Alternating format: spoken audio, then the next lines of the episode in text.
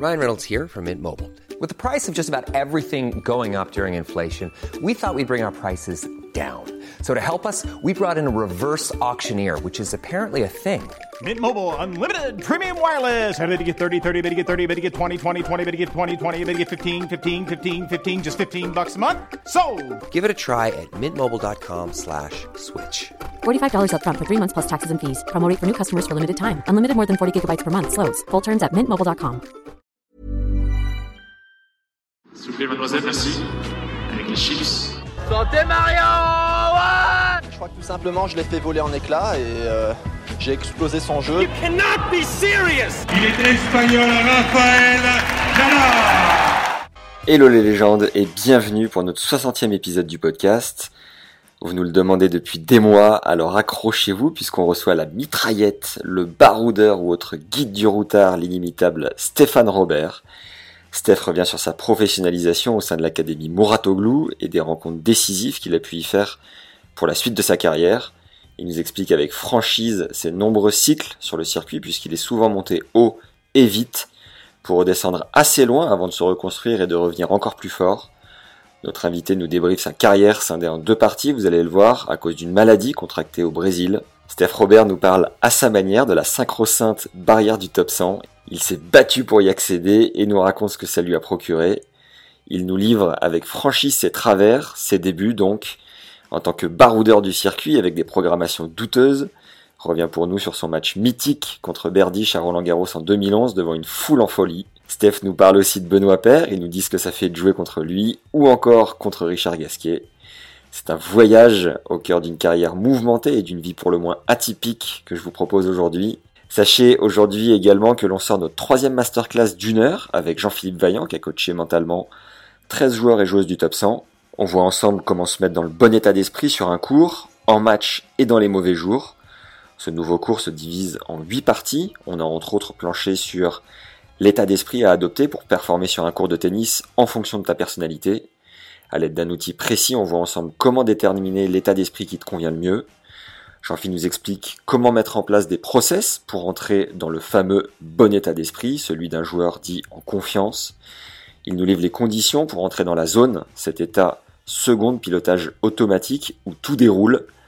Notre expert mental nous donne des rituels puissants d'avant-match qui marchent pour avoir confiance ainsi qu'un hack pour rester positif sur le cours. C'est un nouveau cours passionnant auquel vous avez accès au format audio et vidéo et je vous ai également concocté un support écrit pour le suivre. Pour vous abonner et recevoir une nouvelle masterclass tous les 15 jours, vous avez un lien juste en dessous. Si vous voulez avoir accès à une seule masterclass en particulier, c'est aussi possible. Il suffit de m'écrire à max.tennislegende.fr. Place à la première partie de notre 60e épisode avec Stéphane Robert. Bonne découverte et bonne écoute à tous. Alors j'ai fait une présentation sur toi, Steph. Je me suis amusé parce que putain, il y a du lourd. ouais. C'est les montagnes russes. N'hésite pas à me dire s'il y a des trucs à, à modifier dans la présentation. Et puis ensuite, on peut enchaîner avec les questions. Et puis voilà. C'est bon pour toi? Ouais. Allez, go. Alors, elle a un poil long, mais elle est à l'image de ta carrière. tu m'en voudras pas. Alors, Steph Robert, t'es né le 17 mai 1980 à Montargis. J'ai donc regardé. Montargis, c'est à 1h22 euh, au sud de Paris. Je sais pas si tout le monde situe bien, donc euh, je préférais le, dire. Tu mesures 1m85 pour 77 kg. Ton papa était mécanicien, ta maman secrétaire, tu un frère Fabien qui était aussi sur le circuit et qui est maintenant entraîneur. Tu as commencé le tennis à 8 ans. Tu es joueur de tennis pro depuis 2001. Ta surface préférée est la terre, ton coup le plus solide le revers. Tu étais moins 30 à 21 ans. Tu gagnes le crit et décides de te lancer sur le circuit. Tu intègres l'académie Ratoglou et rencontres ton futur coach d'un temps, Ronan Lafay, avec lequel tu as fait plusieurs va-et-vient. Tu gagnes ton premier futur à Tel Aviv début 2002. Fin novembre aux Canaries, tu perds un match contre un certain Raphaël Nadal qui avait 16 ans. Deux ans plus tard, en 2004, tu es 164 mondial. Tu joues Houston sur le circuit principal. Tu es wildcard à Roland et perds contre Zabaleta. Puis tu te sépares de ton coach, plonge au classement, es 500e en 2005. Par faire des matchs par équipe à l'étranger pour gagner un peu d'argent. En 2006, tu remontes 250e. Après un bon début de saison 2007, tu apprends que tu souffres d'une hépatite A, qui est une maladie infectieuse du foie. Tu es éloigné des cours pendant 15 mois. N'ayant pas effectué ta demande dans les délais du règlement ATP, tu plus de classement et repars de zéro pour une seconde carrière. Pour ton premier tournoi de reprise, un futur aux Pays-Bas, tu sors des qualifs et vas jusqu'en finale. En six mois, tu es 366e avec deux titres et trois finales en futur. En 2010, tu te révèles, tes tableaux à, Chennai et l'Open d'Australie où tu passes ton premier tour en Grand Chelem contre Starace. Tu perds ensuite contre Montagnès après avoir mené 2-7-0. En février, tu es centième mondial, pile. Tu vas à Johannesburg en Afrique du Sud pour un 250. Et après une pluie de forfait, tu es tête de série numéro 8. Tu passes tes deux premiers tours, puis tu bats Dustin Brown. Te voilà en demi tu bats Ferrer, tête de série 2, 18e mondial. Lopez finit par te stopper en finale. Tu passes 67e le 20 février et 61e la semaine suivante en t'envoyant le, challenger de Tanger entre Dolgopolov en finale et on fire à ce moment-là. Pourtant, à partir de Monte-Carlo, t'enchaînes 7 premiers tours. En 2011, tu joues surtout en challenger cette année-là avec 35 victoires pour 20 défaites.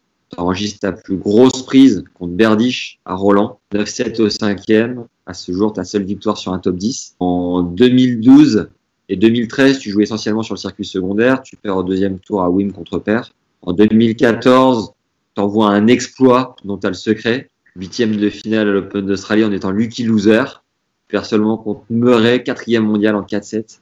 Fait marquant cette année-là, tu deviens avec Jess Utagalung, un joueur hollandais, la troisième paire de l'histoire à gagner un tournoi en double, en étant lucky loser à Barcelone suite au forfait des frères Bryan. Vous sortez Fonini Melzer en demi et Nestor Zimonjic en finale.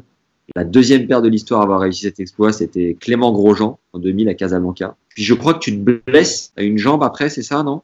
À Roland Garros. J'ai la suite en 2016 où tu sors des qualifs à nouveau en Australie. Tu fais troisième tour après avoir sorti Ram 7-5 au cinquième deux jours avant. J'étais dans les tribunes et je t'ai vu et j'ai cramé en te regardant contre euh, Gaël. Le premier set avait été incroyable. Tu gagnes 6-2 et après 3-7 pour, euh, pour mon fils. Puis tu fais euh, deuxième tour à Rome contre Joko, un des matchs les plus fous que j'ai vu de ma vie. Envoyé coup gagnant sur coup gagnant. Et là, tu perds, mais avec un niveau de monstre. Euh, T'es wildcard à Roland et sur Anderson, tête de série 20. Tu perds contre Zverev au deuxième tour. Tu réintègres le top 100 en mai, alors que tu étais 558e un an avant. En octobre, tu obtiens ton meilleur classement, 50e à l'ATP, en gagnant Delhi, puis deux finales en Challenger. J'ai vu que les joueurs que tu admirais le plus étaient Agassi et Querten. Tu es fan de Dostoyevski. Tu es surnommé le guide du routard sur le circuit parce que tu es un des rares joueurs à prendre le temps de découvrir les environs quand tu te rends sur un tournoi. Si tu n'avais pas été joueur, euh, tu te serais bien vu coach. D'ailleurs, tu es en semi-retraite. Ça veut dire quoi précisément euh, semi-retraite? En fait, je m'occupe d'une joueuse et d'un joueur actuellement. Et euh, Ouais. je n'ai pas annoncé que je suis en retraite parce que ça peut m'arriver éventuellement quand j'ai la possibilité d'aller jouer un petit tournoi par-ci par-là. Globalement, je peux dire que je suis en retraite si je veux. Mais bon, vu que je ne sais pas et que quand j'ai une opportunité, je vais jouer un tournoi. Toi, là, j'étais à Indian Wells avec ma joueuse et j'ai eu Ouais. la possibilité de jouer les qualifs. Donc, je les ai joués. Maintenant, c'est un petit peu aléatoire tout ça parce que j'aurais pu ne pas jouer. Mais bon, j'ai eu cette, cette chance-là. Maintenant, j'ai l'impression que ça va être de plus en plus compliqué, sans parler du, du, du virus. Mais euh, bon, avec, euh, avec un joueur, une joueuse, c'est compliqué de pouvoir continuer à jouer. Mais bon, je ferme pas la porte à jouer encore de temps en temps, mais ce sera vraiment sur des petits tournois. Là, c'était sur un challenger, sinon ce sera sur des futurs, éventuellement. Mais c'est possible que je ne rejoue pas du tout. J'en sais rien du tout, en fait. Mais ce qui est sûr, c'est que je vais pas faire d'efforts pour euh, revenir à jouer à top niveau, ça c'est sûr. Ta fiche ATP indique que tu habites à Malte. C'est toujours le cas? Oui. D'accord. Qu'est-ce qu'on doit ajouter à ta carrière sportive, euh, Steph? Qu'est-ce que j'ai oublié? Ah non, rien de spécial, non, tout est, bah, tout est ok là. façon, là, c'est les... Après, la seule chose, et c'est quelque chose qui est évolutif, j'ai dit que ma surface préférée, c'était la terre battue. À mes débuts, Ouais. sur la fin, là, sur les dernières années, c'est un petit peu moins vrai, encore moins sur les 3-4 dernières années. Jusqu'à 2016, on va dire que la terre battue, j'adorais, et après, ça s'est compliqué. Mais c'est pas une histoire de. En fait, c'est pas que c'est pas, c'est plus ma surface préférée, mais c'est une surface de plus en plus exigeante. Donc, je joue quasiment, je joue beaucoup moins qu'avant parce que bah, c'est plus dur physiquement, ça demande plus de préparation et c'est plus simple pour moi de jouer sur dur. Mais bon, c'est rien, c'est un détail, c'est rien. Est-ce que tu peux nous préciser comment tu es arrivé au tennis? Bah, moi, j'ai commencé le tennis à 8 ans, je jouais au foot. J'avais commencé le foot à 5 ans et euh, bah, mon frère joue au tennis, lui. Et donc, c'est un, petit peu, euh, un petit peu pour ça. Il s'entraînait avec mon père, il tapait la balle avec mon père là, dans, notre, dans notre village. Et moi, je revenais Ouais. des fois après le foot et je venais taper la balle avec eux. Je faisais du mur, j'attendais que mon frère ait fini de jouer sa petite heure avec mon père et je venais taper la balle avec eux après. C'est comme ça que j'ai commencé. j'ai commencé dans un petit club dans, ma, dans, mon, dans, dans, le village de mes parents. Et ensuite, je suis allé dans un plus grand club à côté. Et ensuite, je suis allé à Montargis, au club principal de Montargis. Voilà, c'est comme ça que ça, ça, a commencé pour moi. Et quand, quelle a été ta progression au classement français? Alors au classement, ouais, été, euh, je suis passé de non classé à 30. C'était un classement qui était un petit peu poussé euh, dans, pour, pour, les jeunes. Souvent, c'est un petit peu, c'était pas vraiment la réalité. Mais bon, bref, je suis passé de 30. Donc j'ai fait 30, 30. ensuite, j'ai fait 15, 3, 15, 1, 5, 6, 2, 6, 0. Après, à 0, je suis resté, euh, je suis monté à moins 2. Je suis resté 3 années à moins 2. Et ensuite, j'ai fait moins 2, moins 30, numéro 30. Numéro 30 en, voilà, en septembre 2001, après avoir gagné le critérium. Et donc jusqu'à 21 ans, tu faisais quoi? Tu faisais des études ou comment tu J'ai fait trois années d'études en STAPS. Hein. J'ai eu mon bac normalement euh, dans un lycée à Montargis. Et, euh, et, ensuite, je suis parti en fac à l'université d'Orléans en STAPS. J'ai fait trois années. J'ai fait mes trois années et ensuite, euh, bah, j'étais bon à l'époque, ça s'appelait encore la licence, la troisième année que je faisais.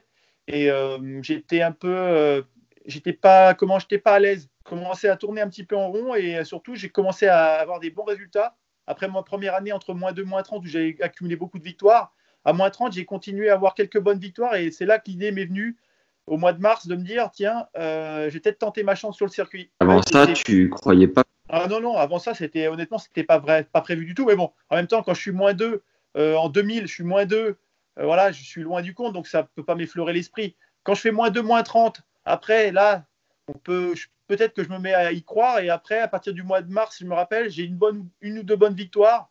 Je commençais à m'ennuyer un petit peu à la fac. Et d'un seul coup, euh, bon, bah, ça, ça a commencé à prendre forme dans mon esprit de tenter ma chance. Un rapide break pour te rappeler de nous mettre un like et de t'abonner à la chaîne avant de te faire la malle. Sache aussi qu'on a enregistré 4 secrets de statisticiens avec Fabs Barreau qui travaille pour Gilles Servara, le coach de Daniel Medvedev. C'est une manière de te faire découvrir gratuitement les cours en ligne qu'on conçoit pour te faire progresser. Ces quatre secrets révèlent ce que la stat dit de ton jeu, tu vas vite le comprendre, c'est un outil puissant pour enfin cerner qui tu es sur un cours de tennis. Et tu peux par ailleurs récupérer les 14 conseils du prépa mental Jean-Philippe Vaillant, qui a donc coaché 13 top 100, je te le disais en intro. C'est juste en dessous en description. J'avais battu, à l'époque, je me rappelle, j'avais battu en match universitaire, j'avais battu Leslie Demidiani, qui était à peu près 500e mondial à l'époque, qui était promotion. Et donc, euh, je l'avais battu et j'avais regardé un peu ses résultats. Je me suis dit, tiens, lui, euh, dis donc, il est sur le circuit, il a quelques bons joueurs. Euh, j'avais vu qu'il avait accroché des joueurs un peu plus forts devant, qui étaient 200-300. Je me suis dit, tiens, ça, c'est pas mal. Et en fait, non, non, là, en plus, je te dis une bêtise parce que je confonds. en, fait, en fait, ce joueur, je l'avais battu, mais l'année d'avant. Je l'avais battu au championnat de France universitaire. En fait, il m'avait battu après, il m'avait rebattu l'année d'après en match universitaire, je crois. Mais en tout cas, je l'avais battu une année et l'année d'après, je l'avais rejoué. Et bon, je m'étais dit, tiens, pourquoi pas, euh, si un gars comme lui peut arriver à, accrocher des joueurs, peut-être que je peux tenter ma chance. Ah, c'était pas un rêve de, me dire, voilà, je vais devenir pro. Je suis, devenu, je suis devenu pro parce que je voyais que j'avais le niveau, j'avais un classement, et, euh, mais c'était pas, euh, c'était pas dans ma tête. Après, il y a aussi le fait que dans ma génération, l'année 80, il y avait beaucoup de joueurs qui ont été, qui étaient bien classés. Il y avait Michael Laudra, il y avait Julien Jean-Pierre, Nicolas De Vilder, Jérôme Enel, Olivier Patience.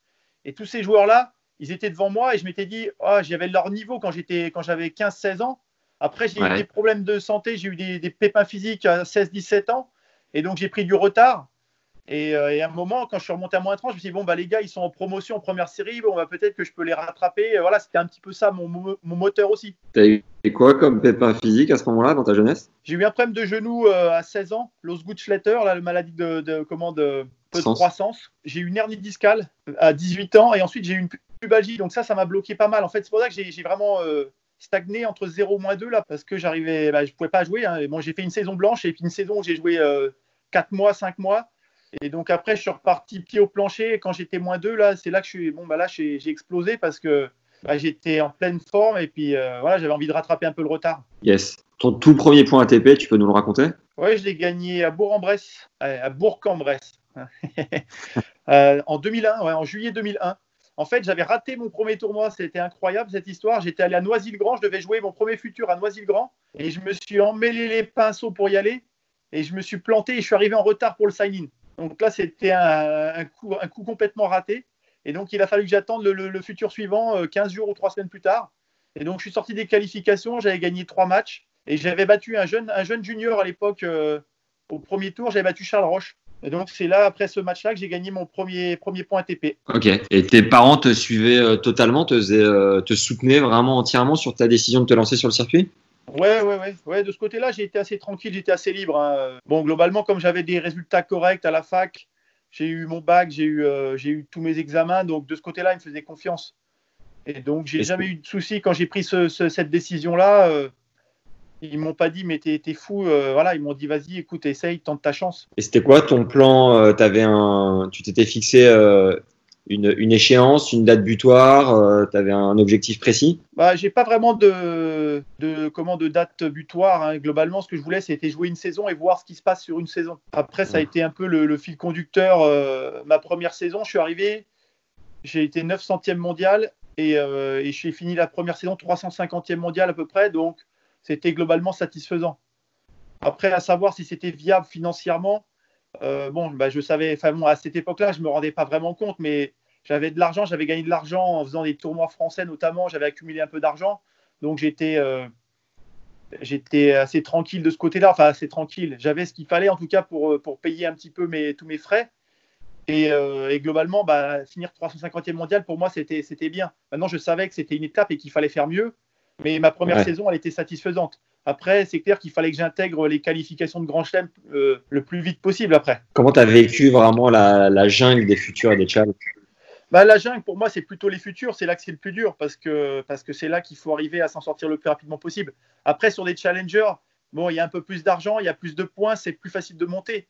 Donc, euh, moi, j'ai eu la chance de pas trop trop perdre de temps sur les futurs. J'ai joué, euh, j'ai joué un an, un an et demi de futurs et ensuite j'ai pu basculer sur les challengers. Ensuite, je suis revenu euh, sur des futurs à chaque fois par, des concours de circonstances quand j'étais blessé ou alors quand j'étais dans une période d'un petit peu de méforme. Et, euh, ensuite, je suis, revenu, euh, je suis revenu jouer des futurs pour avoir pour retrouver des matchs un peu plus faciles. Et globalement, j'ai j'ai pas, bon, voilà, pas vraiment beaucoup joué de futurs. Il y avait quelqu'un qui me demandait la dernière fois, bah là sur le circuit, il y a pas longtemps, ah ouais, tu connais bien les futurs? Bah, j'ai dit non, non, j'ai moi, je t'explique que ça fait sur les comment sur les 11 dernières années, j'ai joué deux futurs. bon, voilà, Ah ouais. j'ai joué, j'ai joué, j'ai eu beaucoup de futurs entre 2001 et 2010, mais après entre 2010 et 2020, après c'était terminé. J'ai joué encore, voilà, j'ai joué, euh, j'ai joué euh, deux futurs. Bon bref, c'était, je jouais sur les challengers ou alors sur le grand circuit. Selon toi, le joueur qui perd trop de temps sur les futurs, il faut qu'il songe rapidement à faire autre chose. C'est que s'il n'arrive pas à passer le cap des futurs, c'est qu'il y, y a un problème de niveau. Quoi. Ouais, je pense. Bah, disons qu'après, globalement, encore une fois, le plus important, c'est d'avoir du temps. Mais bon, le problème sur le circuit, c'est que le temps, c'est l'argent aussi. Donc après, c'est vraiment l'argent qui fait la différence. Si on a une capacité à tenir et à jouer longtemps, c'est plus facile. Euh, maintenant, c'est clair que si euh, on joue 4-5 années sur des futurs, bon, bah, c'est vrai que c'est un peu compliqué de, se dire qu'on a le niveau, parce que le niveau, il est au-dessus, il faut aller chercher, aller, aller plus haut. Donc euh, maintenant, chacun a sa trajectoire aussi. Mais la difficulté après, c'est l'argent. C'est-à-dire que si on, on peut jouer 10 années sur des futurs et après s'en sortir, pourquoi pas? Mais c'est très très dur de tenir financièrement sur des futurs pendant 10 ans. Il faut aller chercher de l'argent ailleurs après à jouer des matchs par équipe, mais bon, c'est pas simple. hein. Quand tu t'es lancé sur le futur, tu as intégré l'académie Mouratoglou rapidement, c'est ça? Ouais. Ben, moi, j'avais un gros problème de structure. C'est-à-dire que moi, j'étais dans, la, dans ma région, euh, j'étais entre Orléans, Blois, mais je savais pas trop où m'entraîner en fait. Et donc, euh, il fallait impérativement que je trouve une structure pour m'entraîner parce que, parce que euh, je savais que j'avais des choses à travailler pour, euh, bah, pour pouvoir percer. Et, euh, et à ce moment-là, bah, j'ai eu cette opportunité-là En fait, j'ai rencontré, quand j'ai eu mes problèmes de genoux à 16 ans, j'ai travaillé avec un kiné à Fontainebleau. Et en fait, ce kiné-là, quelques années plus tard, il a intégré l'académie. Et c'est lui qui m'en a parlé. Il m'a dit écoute, euh, il y a l'académie qui vient de se lancer, c'est vraiment extraordinaire. Ils, font un travail de dingue. Ils ont, des gros moyens, ils ont un super cadre avec beaucoup de joueurs pros. Tu pourras t'entraîner en bonnes conditions. Donc, euh, bah, lui, il m'a vraiment poussé à venir. Il a parlé de moi à Patrick. Et Patrick Mouratoglou, lui, bon, bah, était d'accord pour que je vienne. Alors, euh, on, a, on a commencé à en discuter. Et ensuite, quand j'ai gagné le critérium, ça a donné un petit peu plus de crédit à ma, à ma décision de me lancer sur le circuit pro. Et donc, juste après, quoi, deux, trois semaines après, j'étais bah, j'étais à Montreuil à l'époque, euh, à l'académie. Et donc c'est là où tu rencontres euh, Ronan Lafay, c'est ça? C'est ça, ouais. Qu'est-ce qui t'a, qu'est-ce, qu'est-ce que l'académie t'a apporté euh, concrètement et l'association avec Ronan, en quoi elle t'a fait du bien à ce moment-là? Bah, moi, je suis arrivé à l'académie, je suis allé voir, euh, bah, j'ai discuté avec Patrick. Je me rappelle, j'étais avec lui dans son bureau et il me demandait un peu bah, ce que- quel était mon projet. Et donc, moi, Ouais. j'étais un petit peu, euh, bah, j'étais un débutant, donc euh, je connaissais vraiment rien du tout au monde professionnel. Et donc, je lui ai dit, écoute, moi, je, je viens ici, je sais que j'ai des choses à travailler. Par contre, je me suis jamais entraîné. Moi, ma particularité, c'est que j'étais monté de moins 2 à première série et j'avais pas, je faisais pas d'entraînement, je jouais que des tournois. Je faisais que des matchs. J'étais pas du tout à l'entraînement, à travailler avec qui que ce soit. J'avais pas d'entraîneur. Donc je lui dis, moi, j'arrive de ce, milieu-là. Je suis un compétiteur, mais je suis pas un pro de l'entraînement. Et donc moi, si je veux m'entraîner, il faut qu'il faut pas que j'y aille comme un bourrin parce que si j'y vais trop, que je fais 8 heures par jour, je vais imploser. Et en plus, je sortais de bon, j'avais fait une grosse saison, j'avais fait deux grosses saisons. Mais bon, j'avais toujours un petit peu peur de me blesser, euh, vu que j'avais, je m'étais, je m'étais fait deux, deux, grosses blessures entre 18 et 20 ans. J'avais un petit peu peur de ça, donc je lui ai dit, écoute, moi, j'aimerais bien euh, trouver un, un, entraîneur qui soit, qui soit cool à ce niveau-là. Et là, lui, il me dit, écoute, il y, a, y, a un entraîneur qui vient d'arriver, il a des techniques un peu spéciales, euh, j'ai testé, tu vas voir, c'est assez surprenant, mais écoute, essaye, va voir ce qui se passe. Et donc, donc c'est comme ça que j'ai commencé à travailler avec Ronan. Et là, tout de suite, bah, il, m'a, fait découvrir un petit peu bah, sa, sa façon de travailler. Euh, et, là, quand j'ai vu ça, j'ai dit tiens, c'est exactement ce qu'il me faut. Et donc, on a la, chose qui était vraiment, euh, qui était vraiment super à ce moment-là, c'est que euh, j'avais du temps pour travailler. Donc, on a pu travailler pendant trois mois. On a travaillé octobre, novembre, décembre. On a pu se préparer et changer, faire les changements techniques notamment que j'avais à faire parce que j'avais, des gros soucis techniques en coup droit et au service qu'on a bien, qu'on a eu le temps de modifier. On a pris du temps. Et à partir de là, j'ai commencé vraiment à, comment à, être armé pour aller sur le circuit finalement. C'était ma, moi en fait, c'était ma, je sentais que j'avais des possibilités, mais je sentais aussi que j'étais en difficulté sur mes coups, notamment mon coup droit, et j'avais besoin de trouver euh, bah, des, axes d'amélioration. Et une fois que j'ai eu ces axes d'amélioration et qu'on a amélioré effectivement mon, mes coups, bah, là je me suis dit, aïe, là je, je, me sens, je me sens beaucoup plus fort pour tenter ma chance sur le circuit. Comment tu as vécu ta première partie de carrière avant euh, l'épisode de l'hépatite A que tu as contracté mentalement, moralement, comment t'en étais, comment tu voyais les choses? Bah, j'ai une, une, première partie de, carrière là, de, mes débuts en 2001 jusqu'à 2004 qui ont été assez, euh, assez linéaires en progression au niveau de mon classement. J'ai réussi à atteindre la 160e place mondiale, 167e exactement. J'ai joué Roland Garros en 2004 avec une wildcard. J'avais des, très très bons résultats. Hein. Entre ce, ce moment-là, entre le moment mars, de mars jusqu'à mai 2004. J'ai des très très bons résultats sur terre battue. Je fais des résultats régulièrement. J'ai une wildcard à Roland qui est méritée. Euh, voilà, je, fais, je progresse. Et à l'été 2004, euh, je rencontre mon premier problème. Enfin, premier problème, non, je, je rencontre un premier problème mentalement. C'est-à-dire que cette année-là, j'avais pas beaucoup de points à défendre trop sur l'été. Et, euh, ouais. et j'étais 167e, enfin mon 170e. Et là, je me suis dit, oh là là, dit là, ça va être génial. Tu vas, tu vas faire plein de tournois cet été et tu vas monter en le top 100. Ça va être génial. et là, je me suis un peu enflammé. Et finalement, euh, bah, j'ai pas eu de résultat du tout. Et, euh, et ça m'a mis un petit coup. Comment tu l'expliques que tu n'es pas de résultat à ce moment-là? Ah bah c'est carrément que bah, je me suis mis la pression tout seul. Je me suis dit, tiens, euh, je me suis monté un petit film. Euh, voilà, bon, bah, tu y es, là, tu es 170, c'est ton meilleur classement. Bah, maintenant, la prochaine étape, c'est le top 100. Allez, tu vas faire ça cet été. Euh, voilà, truc qui, qui n'a rien à faire là, mais bon, je me suis perdu en fait. Je me suis perdu de. Je me suis éloigné de mes axes de travail pour me fixer sur des, des, des, des objectifs de classement qui qui ont aucune aucune signification hein, et qui sont bah, qui sont très très dangereux. Donc bon, j'ai quand même réussi à passer l'été. J'ai réussi à défendre le challenger que j'avais gagné l'année d'avant au mois de septembre, parce que j'ai gagné mon premier challenger à Sofia. Et j'ai réussi à regagner la même semaine un challenger à Budapest. Donc là, je m'en suis sorti, j'ai réussi à. Bon, et c'est un petit peu en étant dos au mur aussi que je réussis à, à maintenir 200e mondial. Et après ça, ça a été un peu le vide. Après, j'ai enchaîné les mauvais résultats, plus de résultats du tout. Jusqu'à l'été 2005, je me suis séparé de mon coach. J'avais plus de résultats, j'avais plus envie de jouer. Et euh, je suis parti jouer en match par équipe en Allemagne pour gagner un peu d'argent. Et ensuite, pour me relancer, bah, j'étais tout seul avec mon frère, on était à Blois. Et euh, je me suis dit, bon, bah, je vais essayer de travailler euh, une chose que j'ai jamais travaillé jusqu'à maintenant et que mon coach me poussait à travailler depuis un moment, mais bah, je voulais pas plus que ça, ça, ça, me, disait trop rien. Et donc bah, là, j'ai fait le job pendant trois semaines. Pendant trois semaines, j'ai travaillé sur ma respiration à fond. Je pouvais ouais. tranquillement respirer, sentir ma respiration pendant que je jouais. D'abord en tapant dans la balle tranquillement, ensuite à, à, à, jouer, à jouer des points, à jouer des, des points avec le service, faire des matchs d'entraînement. Et bon, j'ai senti que ça s'était bien solidifié et donc je suis reparti après au combat. Et là, je suis reparti un petit peu tout neuf en début en octobre 2005 et là, bah, c'est reparti. Et ce qui, a, ce, qui a, ce qui a beaucoup changé pour moi, c'est que jusqu'à présent, je jouais que sur terre battue. Et grâce à ça, le fait de respirer, d'être un petit peu plus conscient de tout ça, ça m'a calmé et ça m'a permis d'aller jouer sur dur. Et à partir de, 2000, à partir de la, de la, fin 2005 et 2006, je commence à aller jouer sur dur. Et j'enchaîne les, les, les, victoires euh, notamment euh, sur dur en Angleterre, j'avais gagné beaucoup de futurs. Et euh, bah, le, le- comment le déclic, il s'est produit là pour moi, à ce moment-là. Avant ça, 80% de tes résultats, tu avais tout fait sur Terre. quoi. Ah oui, oui, globalement, je jouais que sur terre, ouais. Je jouais que sur terre. C'est incroyable.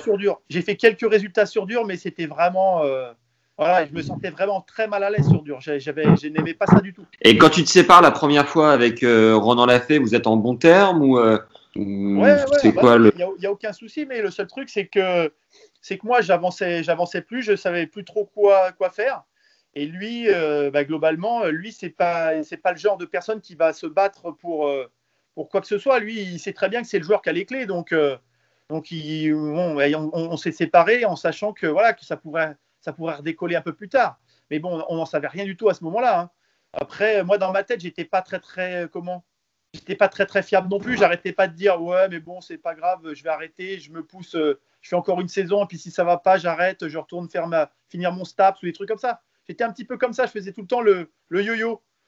Dès que ça se passait pas très bien sur le terrain, je me disais bon, mais c'est pas grave, je vais aller faire ça. euh. Et donc c'était Ah ouais. un petit peu ma, ma bouée, ma bouée de sauvetage derrière. Ok. En 2006, tu remontes quand même 250e. Est-ce que tu repars euh, justement avec euh, avec euh, ce second souffle dont tu parlais Ouais, juste fais- avant en, fait, en fait, je fais une super. Je fais six mois extraordinaires hein, où je joue. euh, des fois, je, je, je, comment, je joue sur l'eau un petit peu. Enfin, je joue, c'est, je joue notamment un challenger à Wrexham où je sors des qualifs et je vais en finale. Je gagne, ouais, je gagne euh, quatre, je gagne sept matchs d'affilée et je joue un niveau mais exceptionnel. Bref, je remonte au classement. Et en fait, cette année-là, j'ai eu un gros souci, c'est que j'ai très très bien joué sur dur. Et arrivé sur terre battue, j'ai commencé à me perdre complètement. J'arrivais plus à, avec ma respiration, j'ai complètement coulé et j'arrivais plus à jouer. J'ai réussi à tenir jusqu'à Roland, je perds au dernier tour des qualifs. J'avais un tableau incroyable, je joue Wayne Arthurs au dernier tour des qualifs, qui n'est pas un grand joueur de terre battue. Et je suis pas lucide, j'arrive pas. je- bon, voilà, globalement, je, je sentais que j'étais pas vraiment bien dans mes baskets. J'ai réussi à m'accrocher, mais je perds en 2-7. Et après ça, j'ai complètement coulé. J'arrivais plus à jouer sur terre battue et, et là, j'ai repris une deuxième gifle. C'est-à-dire qu'autant j'ai pris une, une- une fessée en, en 2004 où là, je m'attendais à, à comment? À monter dans le top 100. Bah là, en 2006, en fait, j'étais tellement, je m'attendais tellement à, à bien jouer sur terre battue qu'en fait, j'ai, bah, en fait, pas eu de bons résultats, pas de bonnes sensations. Et le fait de bien jouer sur dur, ça m'a perturbé en fait. Et donc là, et donc là je, re- bah, je recoule ou je, je retombe dans une période où j'ai plus de résultats, je suis, je suis paumé. Et, euh, et je me relance à la fin de l'année. À la fin de l'année, euh, bah là, c'est des choses bah, après qui, qui sont, qui sont dures à expliquer, mais d'un seul coup, je ne sais pas pourquoi. D'un seul coup, enfin, je ne sais pas pourquoi, je dois me redétacher, je dois.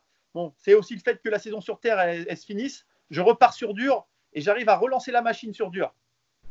Et là, je me relance et je repars pour euh, deux mois où là, je Là, reprends contact avec, Ronan. On repart pour s'entraîner à la fin de l'année 2006. Et malheureusement, après deux mois de tournoi, euh, j'ai mon hépatite. En fait, j'attrape mon hépatite A au Brésil, au premier tournoi de l'année à Sao Paulo. En buvant de l'eau non potable ou comment t'as chopé ça? Bah, je sais pas trop. ouais. En soi, en buvant de l'eau, euh, voilà, je me rappelle un peu au club, des fois, ils nous avaient distribué de l'eau. euh, bon, je pense pas que ce soit ça, mais je pense qu'après, j'ai dû aller dans un restaurant. J'ai dû manger une salade qui avait été lavée avec une eau qui n'était pas terrible. A priori, enfin bon, après, je, honnêtement, je sais pas. hein.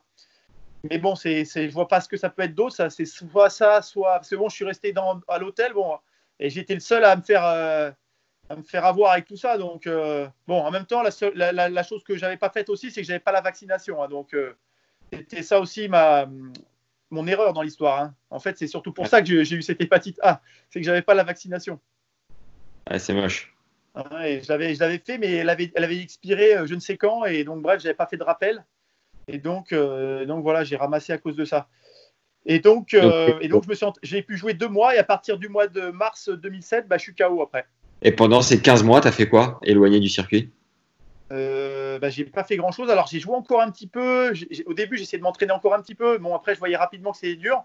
J'ai quand même réussi à jouer les matchs par équipe au mois de mai. Et après, ensuite, j'ai rien fait du tout. Euh, donc c'était assez compliqué à gérer parce que j'avais pas de visibilité. hein. Je savais pas trop combien de temps ça allait me prendre tout ça. Et donc je, je faisais pas grand chose. Donc j'allais, j'alternais. Je faisais trois semaines chez mes parents. J'allais trois semaines chez, mes amis à Bordeaux. J'allais à la Cano Océan. Je prenais l'air du, de l'océan. C'était super. Mais bon, c'est vrai que je tournais un petit peu en rond. Euh, je me rappelle très bien qu'à la rentrée, euh, à la rentrée de septembre 2007, euh, je voyais tout le monde qui s'affairait à rentrer. Moi, je faisais rien du tout. Et là, c'est vrai que j'avais le moral dans les chaussettes. hein. J'étais complètement, complètement KO.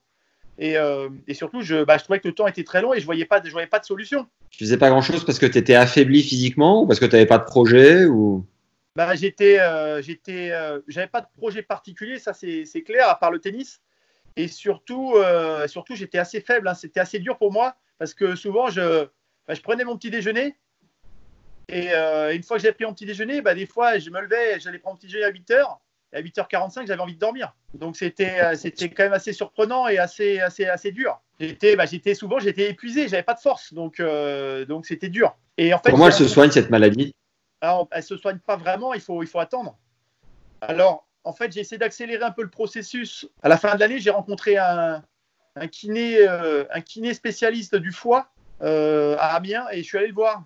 Et lui m'a aidé, m'a aidé à, à faire des examens sanguins pour avoir plus de visibilité sur l'état de mon foie. On a travaillé spécifiquement sur le foie. Bref, ça a été intéressant et ça m'a permis de me remettre, me remettre sur pied euh, plus rapidement et avec de la visibilité. Et ensuite, donc, il a fallu euh, se relancer. euh, et finalement, un an plus tard, au mois de mars, j'ai commencé à me, à me réentraîner un petit peu, petit à petit, pour pouvoir Ouais. reprendre la compétition au mois de juin. Et quand tout le monde pensait que tu étais totalement euh, terminé, euh, que le tennis était terminé pour toi, toi, tu y croyais encore au fond de toi? Oh ouais, mais personne n'a pensé que c'était fini pour moi, a priori. Et puis surtout, bon, Ah. après, moi, à partir de là, je m'occupais pas forcément de ce que pensent les autres. hein. J'étais surtout. euh, moi, je voulais reprendre là où j'avais. Je voulais reprendre là où, où je m'étais arrêté pour, euh, bah, pour essayer de faire mieux. Et le fait que tu perdes ton classement ATP, c'était euh, c'était un peu le même topo que le vaccin au Brésil. C'était un oubli de, de faire la demande finalement? Ouais, c'est un oubli, surtout c'est la non-connaissance euh, du règlement. Bon, après, on apprend souvent de ses erreurs. Bon, bah, j'ai fait une erreur, euh, je l'ai fait une fois et, et, et quoi Et 7-8 ans plus tard, j'ai- repris un classement protégé et là, j'ai pas oublié. Là. Mais Ok. au final, ça n'aurait pas eu une grosse, grosse, ça avait pas une grosse, grosse importance. D'accord. Donc tu repars et euh, dès, la, dès le premier euh, futur, tu fais finale. quoi. Ouais, c'était assez, euh, c'était assez exceptionnel parce que j'avais rejoué les matchs par équipe. J'avais les matchs par équipe avec mon club, avec Blois, c'était génial parce que ça me permettait de faire un match tous les dimanches. Je jouais au mois de mai et donc ça m'a Ouais. permis de jouer un match tous les dimanches et de revenir à l'effort euh, petit à petit. Donc ça, c'était vraiment très très bien. Comme ça, je m'entraînais la semaine et je faisais mon match du dimanche et ça me permettait de voir un petit peu comment j'évoluais. Et finalement, la dernière semaine avant euh, mon, mon premier tournoi, j'ai enfin pu faire une semaine où je me suis entraîné à peu près normalement, hein, où je faisais mes 4 heures par jour. Et donc, euh, bah voilà, ça m'a, fait. J'ai commencé à prendre la confiance, à me dire, ok, allez, tu es capable d'enchaîner les efforts. Bon, bah c'est bien. Et donc, euh, bah, c'est vrai que partir, faire premier tournoi, qualifier finale, euh, c'était, euh, c'était un départ, euh, un départ comment C'était un départ rêvé. Ouais. J'ai battu quelques bons joueurs. je perds en finale contre Timo De Baker en faisant, un- faisant un bon match. Donc, bah, j'étais hyper content. ouais. Ouais, en six mois, tu remontes euh, 366e, tu gagnes deux titres, tu fais trois finales. Euh, à ce moment-là, tu dans quel. euh, Tu te dis, ça y est, c'est bon, je suis... mon tennis est revenu, mon physique est là. euh, Comment tu vis le truc? Bah, en fait, l'objectif pour nous avec, avec Ronan, c'était vraiment de. Jusqu'à ce moment-là, c'était de se rentraîner. Et lui, dans sa tête, il, s'était dit voilà, t'es monté, on est monté jusqu'à 167. Pour la- pour, ju- jusqu'à ce moment-là, je te laisse un peu tranquille. Hein, on continue de faire ce que tu as fait, tu, fais, tu sais le faire. Voilà. Maintenant, quand, tu vas, quand il va falloir remonter, essayer de, de passer plus haut, c'est là qu'on va commencer à, changer la manière de travailler. On y arrivait un petit peu plus tard, on y arrivait, ça a encore pris six mois, on finit l'année. Et à partir du mois de mars-avril, là où j'ai commencé à remonter euh, vers les 180, 200, 180, c'est là qu'on a enclenché la vitesse supérieure pour, pour essayer d'aller encore plus haut. Alors attends, juste avant d'aller plus haut, est-ce que toi, de cette seconde, euh, ce second départ, une sorte de, prise de conscience où tu te dis que finalement, tu as encore plus de chances de jouer au tennis, d'être sur le circuit Est-ce que tu ressens la pression différemment? Comment tu vis ce second, ce second souffle quoi? Non, je ressens rien de spécial à ce moment-là. J'ai pas de. Euh, ok, au départ, au départ, j'étais très très content. En plus, j'ai eu des très bons résultats sur mes trois premiers tournois puisque je fais, euh, j'ai fait donc finale, qualifié finale. Ensuite, je fais euh, demi-finale et encore demi-finale avec des avec des spéciales exempts. Donc euh, voilà, je fais trois tournois à bloc. Hein, J'avais fait l'enchaînement Hollande, Blois, Toulon. Et ensuite, j'ai eu une petite période de, de- une petite période un peu plus creuse. J'ai eu deux, deux tournois où c'était un peu moins bien. Donc au début, évidemment, j'étais très content. Les trois premiers tournois, j'enchaîne. Je repasse de, de- de pas de classement à 630. Donc là, j'étais hyper satisfait. Je me suis dit, oh là là, c'est génial. Et bon, Et là, j'étais très content. Ensuite, j'ai eu deux, deux, deux mauvais résultats, enfin, bon, deux résultats qui étaient moins bons. Je perds deux fois au deuxième tour. Et là, je commence à être un petit peu touché. Globalement, je n'avais pas encore le bon état d'esprit pour euh, encore aller plus haut, mais bon, jusqu'à ce moment-là, ça suffisait. J'étais compétiteur, mais je me prenais encore les pieds dans le tapis. Quand j'avais pas un bon résultat, j'étais pas content.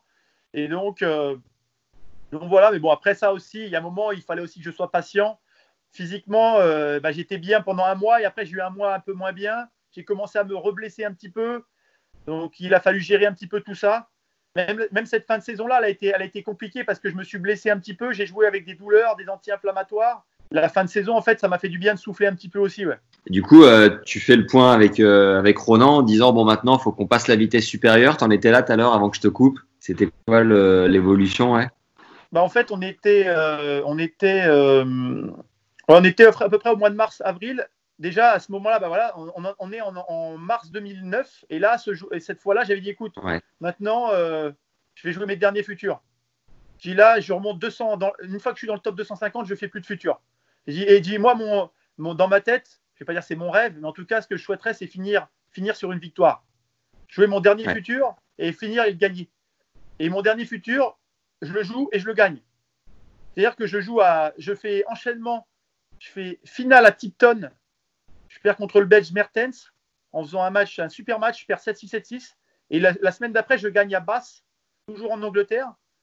Et là, je gagne le tournoi, je perds pas un set sur la, semaine. Et là, je me dis là, euh, si, je crois que je perds un set, mais après, je gagne tout assez tranquillement à partir du deuxième tour. Et là, je me dis, euh, voilà, bon, bah, c'est génial, tu as réussi ta sortie, tu sors sur une victoire géniale. Maintenant, tu repars en challenger. Et derrière, j'enchaîne, je vais à Jersey et je perds en quart de finale. Je perds en quart de finale contre, euh, bah, contre Daniel Evans, contre Dan Evans. Je le, Ouais. bats, je le bats sur les tournois d'avant, et je crois que je le bats sur un des deux futurs, et il me bat en quart de finale. Et donc là, je repars sur le circuit Challenger, et là, avec Ronan, on se dit, bon, maintenant, on revient dans, dans les eaux dans lesquelles on s'était perdu euh, il y a quelques années. Maintenant, on va, on va, on va, on va travailler différemment. Disons qu'on a augmenté la, la concentration sur nos entraînements.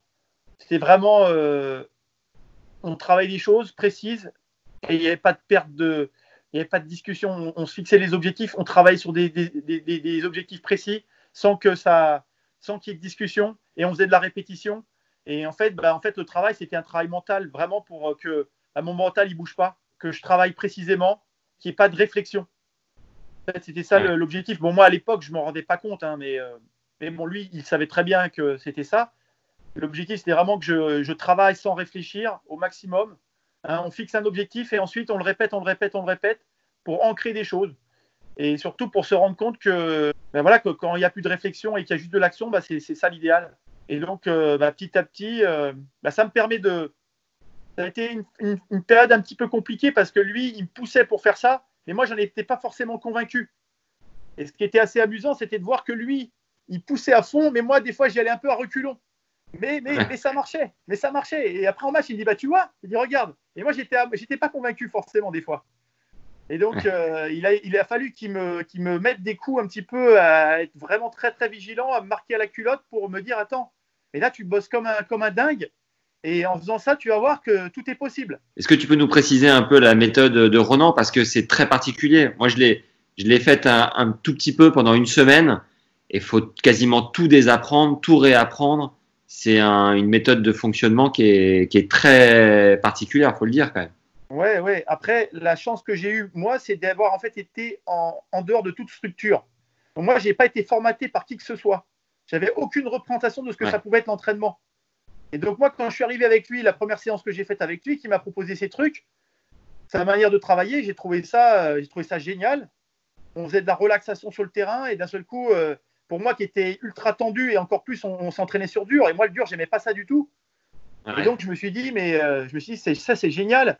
Je sens que je suis relax et c'est super.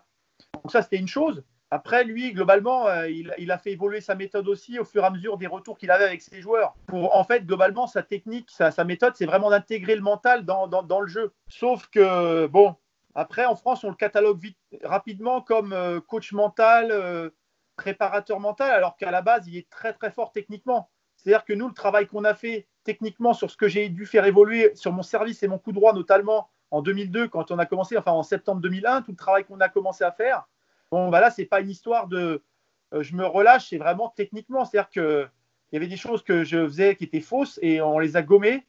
Et, euh, Ouais. et j'ai senti rapidement, moi, que la différence, elle se faisait là. Ensuite, après, la- la- la- le gros travail, là, il a été fait au niveau technique. Ensuite, le gros travail qu'il a eu à faire et que j'ai eu à faire aussi, mais c'était le travail mental finalement. C'est-à-dire que je travaille euh, avec de la concentration quand je m'entraîne, je me concentre, je travaille sur des choses. Voilà, par exemple, euh, on va dire que je vais, faire une série de revers. Je vais me concentrer sur ma rotation d'épaule et je, vais frapper euh, 20 balles où je ne me concentre que sur ma rotation d'épaule. Voilà, je vais pas m'occuper si ma balle elle est faute, je vais pas m'occuper si ma main il se passe quoi que ce soit. Voilà. Et on était là, on s'amusait, épaule, coude, poignet, mes appuis, ma respiration. Voilà. Et à chaque fois, on donnait un ordre très précis. Le cerveau, il enregistre l'ordre et on travaille dessus. Tac. Et ça, c'est une discipline, euh, c'est une discipline qu'on a prise. Et moi, au départ, je me rendais pas compte de l'impact que ça pouvait avoir. Et finalement, ça a augmenté ma, Ouais. ma capacité à être très, très concentré en match. Et mentalement, très, très fort, notamment dans les moments où euh, bah, il peut y avoir un peu de discussion dans la tête. On est en match, c'est difficile. On peut se laisser emporter par, euh, par un, état d'esprit négatif ou, euh, ou se laisser emporter par son mental. Il y a le mental qui vient nous proposer un truc. Ah là, ça devient dur maintenant. Allez, tiens, tente un peu n'importe quoi. Et voilà. Et il y a un moment où bah, mentalement, ça m'a renforcé tout ça. Alors au début, c'était assez amusant parce que j'avais un petit peu de mal. Et j'ai gagné quelques matchs où j'y croyais, enfin, j'y croyais pas trop. Et lui, il me poussait, il me dit, mais non, mais non, t'inquiète pas, c'est normal, tu vois. Bon, et puis, moi, je croyais que j'avais une représentation un petit peu idéalisée de me dire, voilà, tu vas jouer, tu vas être relax, tu vas respirer, tu vas te sentir bien sur le terrain et c'est génial. Seulement, ça, c'était, c'est un petit peu un rêve. C'est pas tout le temps possible. Il y a un moment où bah, il faut se faire un peu violence, ça va être un peu plus dur. Et il a fallu que ça, que je l'accepte. Moi, au départ, j'étais assez perfectionniste à me dire, ouais, je veux que tout soit nickel, mon coup droit fluide, mon revers fluide, tout doit être fluide. Et, euh, c'est finalement là que j'ai évolué en, bah, acceptant un peu plus, euh, bah, temps, de passer un peu plus en force, l'accepter. Et puis c'est tout. Sur certains matchs, c'est comme ça. Et il y a d'autres matchs où tu vas, tu vas mieux te sentir, tu vas, tu vas sentir le jeu. Et il y a des fois, bah, c'est un petit peu plus laborieux, mais c'est pas grave. Et à ce moment-là, ta préparation physique, tu l'as fait toujours euh, sur le terrain, ton foncier, en faisant des matchs, ou tu as une préparation physique dédiée? Ma préparation physique, j'ai fait une préparation physique avec l'académie en 2001, sur ces trois mois, notamment là, les trois mois de 2001. Ouais. Où là, je faisais une préparation un peu classique avec des entraînements physiques euh, sur piste, trois séances de séances foncières, trois séances de trois séances de travail un peu plus explosif euh, en vitesse. Mais ça, on l'a, on l'a arrêté, on, on l'a fait une année et après on a arrêté parce qu'on s'est rendu compte que euh, ça, ça nous fatiguait énormément et qu'on on perdait en, en capacité de concentration après euh, aux entraînements tennis.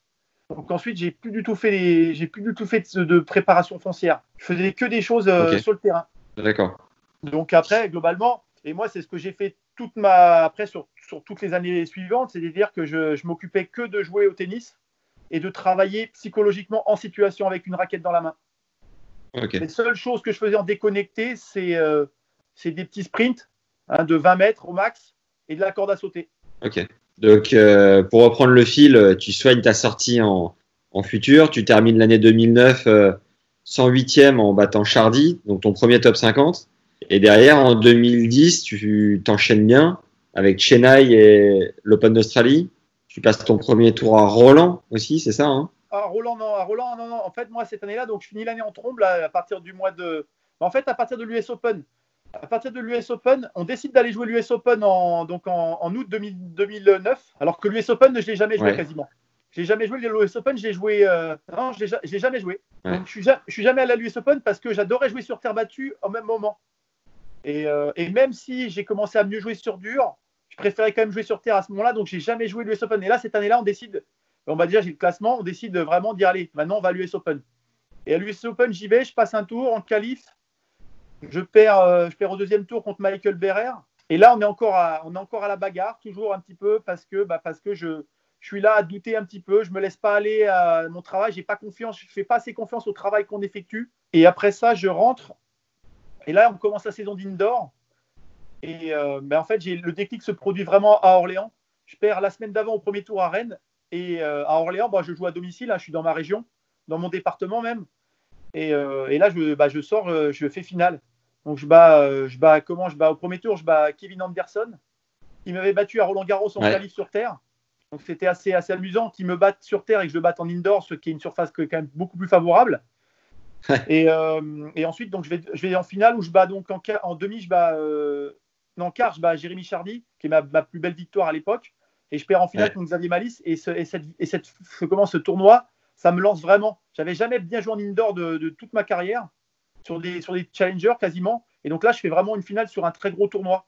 Et donc là, c'est vrai que ça m'a ça m'a donné la confiance et, euh, et derrière, bah, ça m'a aidé à poursuivre un petit peu mon, sur mon élan, travailler, continuer à travailler comme ça. Et donc, genre, je finis la saison, j'essaie de me bagarrer pour rentrer dans le top 100. Je fais quart de finale à Astana.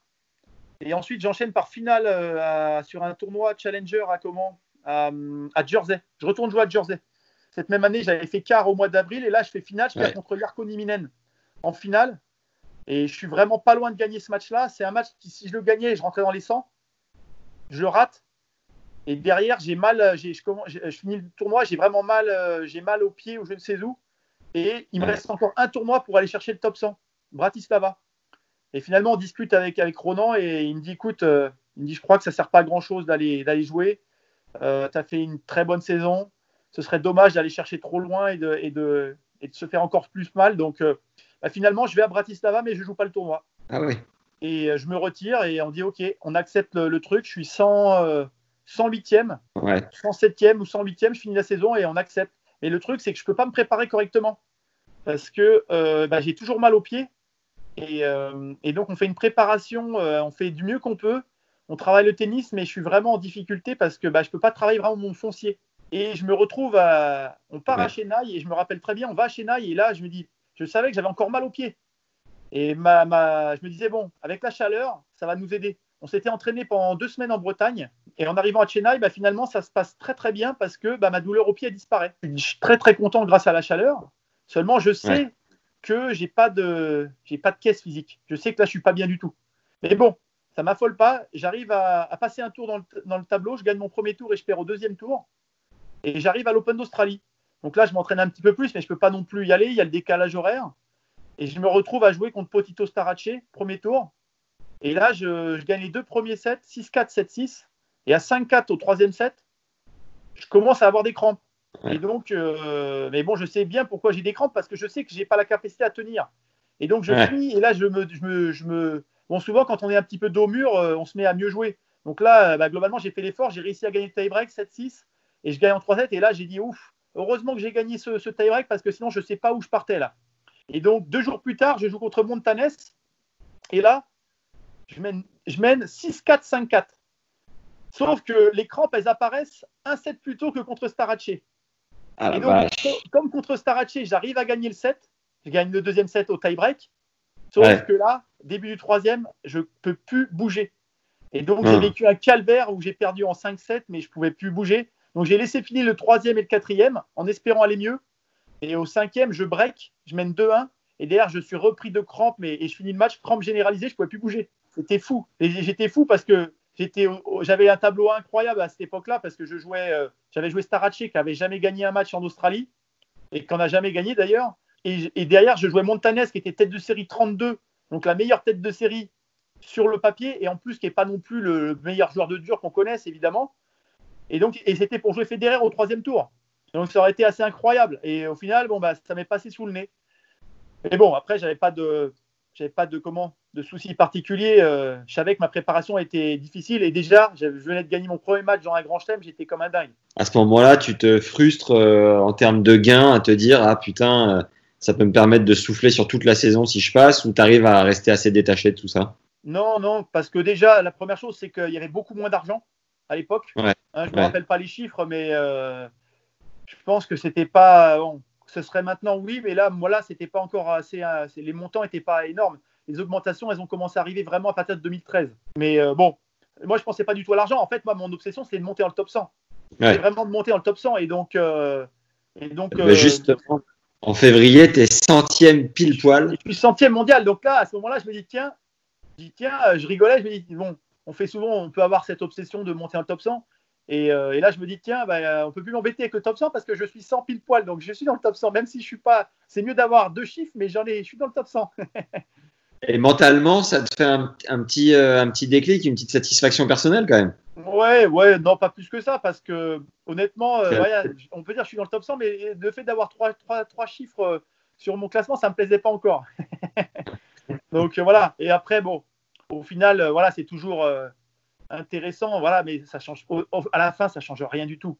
Hein, Ouais. C'est une représentation, mais au final, c'est rien du tout. C'est juste une conséquence d'un travail, d'avoir bouclé une saison ou d'avoir bouclé des résultats qui permettent d'eux.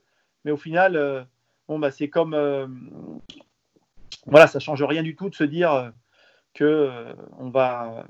Voilà, il- c'est pas, c'est pas de la magie. le fait de devenir top 100 d'un seul coup, voyez, on a, on a une auréole autour de la, de la tête. Non, non, ça change rien du tout. Mais c'était un objectif, donc euh, voilà, j'avais atteint l'objectif, mais j'avais obtenu l'objectif minimal. C'est-à-dire que moi, dans ma tête, c'était pas pour être centième que je, je voulais jouer, c'était pour être encore mieux après. Et là, tu t'apprêtes à vivre deux semaines incroyables. Tu peux nous les raconter? Ouais, ouais. Bah, c'était. euh, Je m'inscris à Johannesburg, qui est, un nouveau tournoi. hein. Il y avait déjà eu une édition l'année d'avant. Et, euh, et à ce moment-là, ma stratégie, c'est vraiment de dire tiens, je vais aller jouer les tournois les plus, les plus faibles, où j'ai une chance d'avoir un bon tableau euh, pour essayer de prendre des points. Donc là, la semaine, la première semaine après l'Open d'Australie, depuis toujours, elle est, elle est assez faible. Hein, maintenant, le tournoi, il n'existe plus à Johannesburg, mais il y a le tournoi, il y avait eu le tournoi. Hiring for your small business? If you're not looking for professionals on LinkedIn, you're looking in the wrong place. That's like looking for your car keys in a fish tank.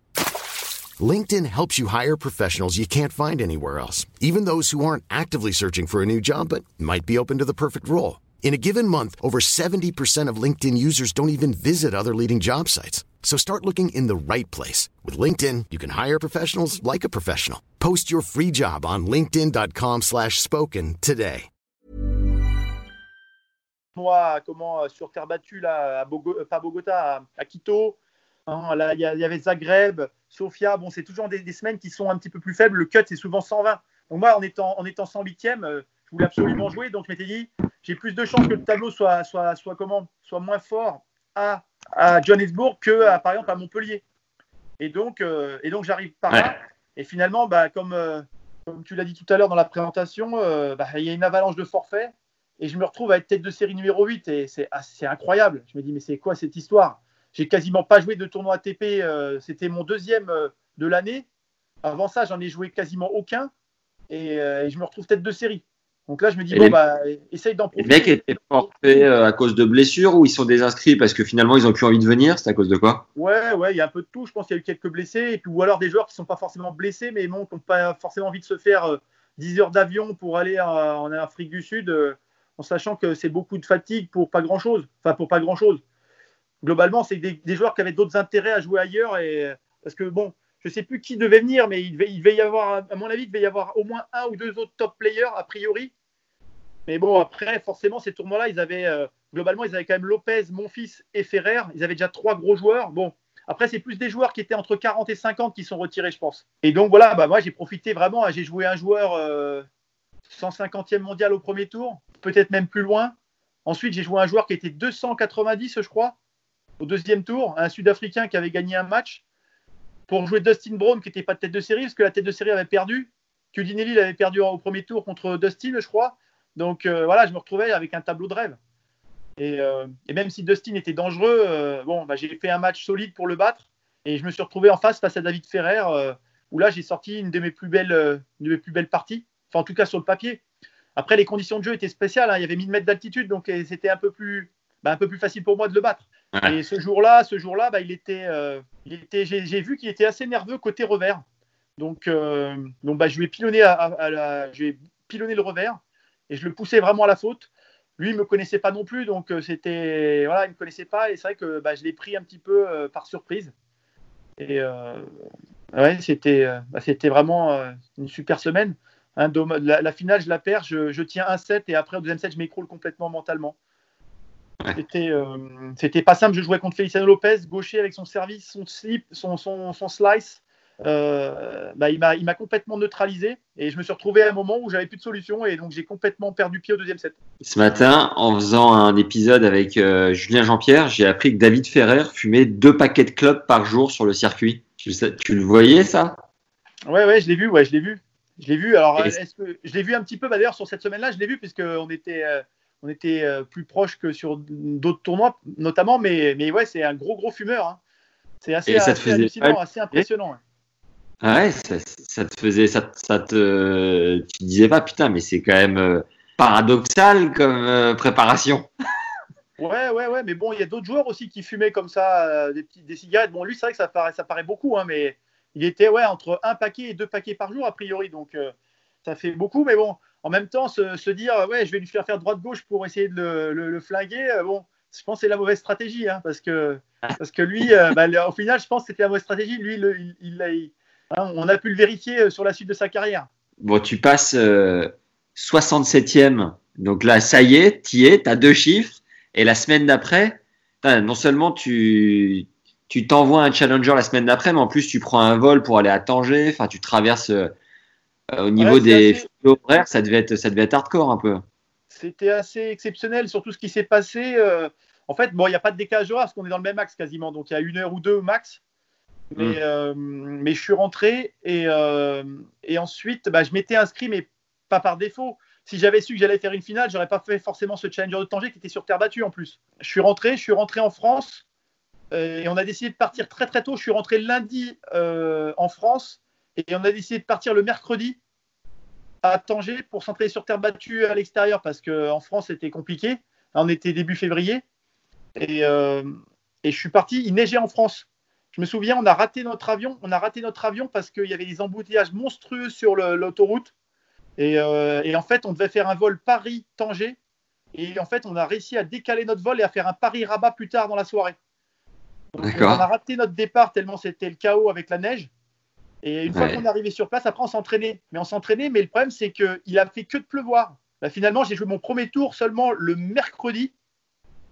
Mais on n'a quasiment pas pu s'entraîner parce que je me rappelle, on tapait la balle à côté des flaques. Il y avait des flaques d'eau et on tapait à côté pour taper un peu la balle, mais c'était un enfer. Et, euh, et donc je me suis retrouvé à enchaîner des matchs. J'ai joué donc mon premier tour le, le mercredi et le jeudi on n'a pas joué parce qu'il a plu toute la journée. Et on a joué deux matchs le, vendredi et deux matchs le samedi. Ils n'ont pas voulu décaler. Le tournoi s'est terminé le samedi. Ils n'ont pas voulu décaler avec le retard. Ils ont dit non, non, non, le tournoi on le finit samedi. Donc je me suis retrouvé à jouer deux matchs par jour et, et moi, j'étais pas prêt du tout à jouer sur terre battue. Donc ça a été très très compliqué. Mais euh, bon, réussi. Bon, encore une fois, j'ai surfé un petit peu sur la vague de la confiance, sur la vague de aussi de faire peur à mes adversaires parce que bah, euh, ils avaient vu que j'avais fait un résultat, donc ça pesait un petit peu dans la tête de mes adversaires aussi. Et euh, j'ai joué vraiment, ouais, j'ai- vraiment joué des bons matchs. hein. À partir des- des- du deuxième tour, j'ai vraiment fait que des matchs solides. Et en, en- en demi et en finale, je bats Blas Kavcic et, et Dolgopolov en faisant des très très gros matchs. hein. En tout cas, avec le peu de terre battue que j'avais sur le, sur le moment, c'était euh, c'était vraiment euh, bah, c'était une grosse surprise. Le montes. 61e mondial euh, en deux semaines. Et c'est vrai que là, c'était assez, assez violent parce que bah, je passe de 100 à 61 en deux tournois. Et, euh, et là, c'est vrai qu'il y a, sais pas que je tombe dans le vide, mais, euh, mais bon, c'est un petit peu compliqué après parce que bah, d'ailleurs, ça m'a joué des tours sur la suite parce que j'ai eu du mal à gérer tout ça. Et derrière, après ça, ça change notre programme avec Ronan. On part sur, euh, on part sur Miami. Hein, Indian Wells, j'avais pas le classement et on avait décidé de pas y aller. Donc on a dit bon, maintenant on va se repréparer, se rentraîner pour, pour Miami. Et donc, et donc on va à Miami. Et à Miami, en Ouais. fait, euh, bah, on s'entraîne. Je fais un tournoi correct. Je bats Andreas Beck. Je perds contre Silic. Je rejoue un top 10. Je perds 6-4, 6-1, je crois, contre Silic. Et euh, je, le, je le- je le tiens un petit peu au, au premier set. Et au deuxième set, euh, je craque un peu. Et là, on se, bah, on se, on s'en frictionne un peu avec Ronan parce qu'on n'est pas, on n'est pas sur la même longueur d'onde par rapport à l'analyse de, bah, de ce que je dois faire moi pour, euh, pour continuer à progresser. Et c'est là qu'après, bah, c'est là que je commence à, à rentrer dans le dur et, je rentre dans une, dans une phase qui est compliquée où là, je vais enchaîner les, je vais enchaîner les premiers tours après. Parce que toi, tu ressentais que tu avais besoin de quoi et lui voulait t'apporter quoi à ce moment-là? Bah, lui, en fait, il voulait, euh, il voulait continuer un petit peu dans, la, dans ce qu'on faisait depuis un moment, hein, globalement. Et moi, en fait, je suis parti un peu en sucette à, à, à me comparer un petit peu à Silic, à regarder un petit peu ce qu'il faisait, à me dire, mais non, là, ce qu'il faut, c'est pas assez, il faut, que, il faut que je lâche tout, il faut que j'envoie des, des coups dans tous les sens pour, euh, pour, euh, le, pour les bousculer, ces joueurs-là. Et là, si je joue ce tennis-là, je ne peux pas y arriver. Globalement, euh, voilà, j'avais pas de, j'avais pas de recul, et je suis parti dans mes, dans mes délires. Parce que globalement, bah, c'est Ronan qui avait raison. C'est Ronan qui avait raison par rapport à ce que lui voyait, mais lui, il voyait encore une fois, on travaille, on continue à travailler, à progresser. Et là, ça a été un petit peu le coup d'arrêt. C'est-à-dire que bah, on a été moins, j'ai moins bien communiqué avec lui. Et après, ça a commencé à, bah, moi surtout, j'ai commencé à perdre pied euh, mentalement. Et globalement, sur le grand circuit, c'est beaucoup plus compliqué. Le niveau des matchs est beaucoup plus élevé globalement. Et mentalement, quand on commence à moins y croire, euh, bah là, on se fait, vite écrabouiller. Hein. donc, euh, donc là, j'ai pris des fessées sur fessées. Hein. J'ai réussi encore à tenir sur terre battue au début. En début, j'ai quand même réussi à battre Koubek à, Casablanca.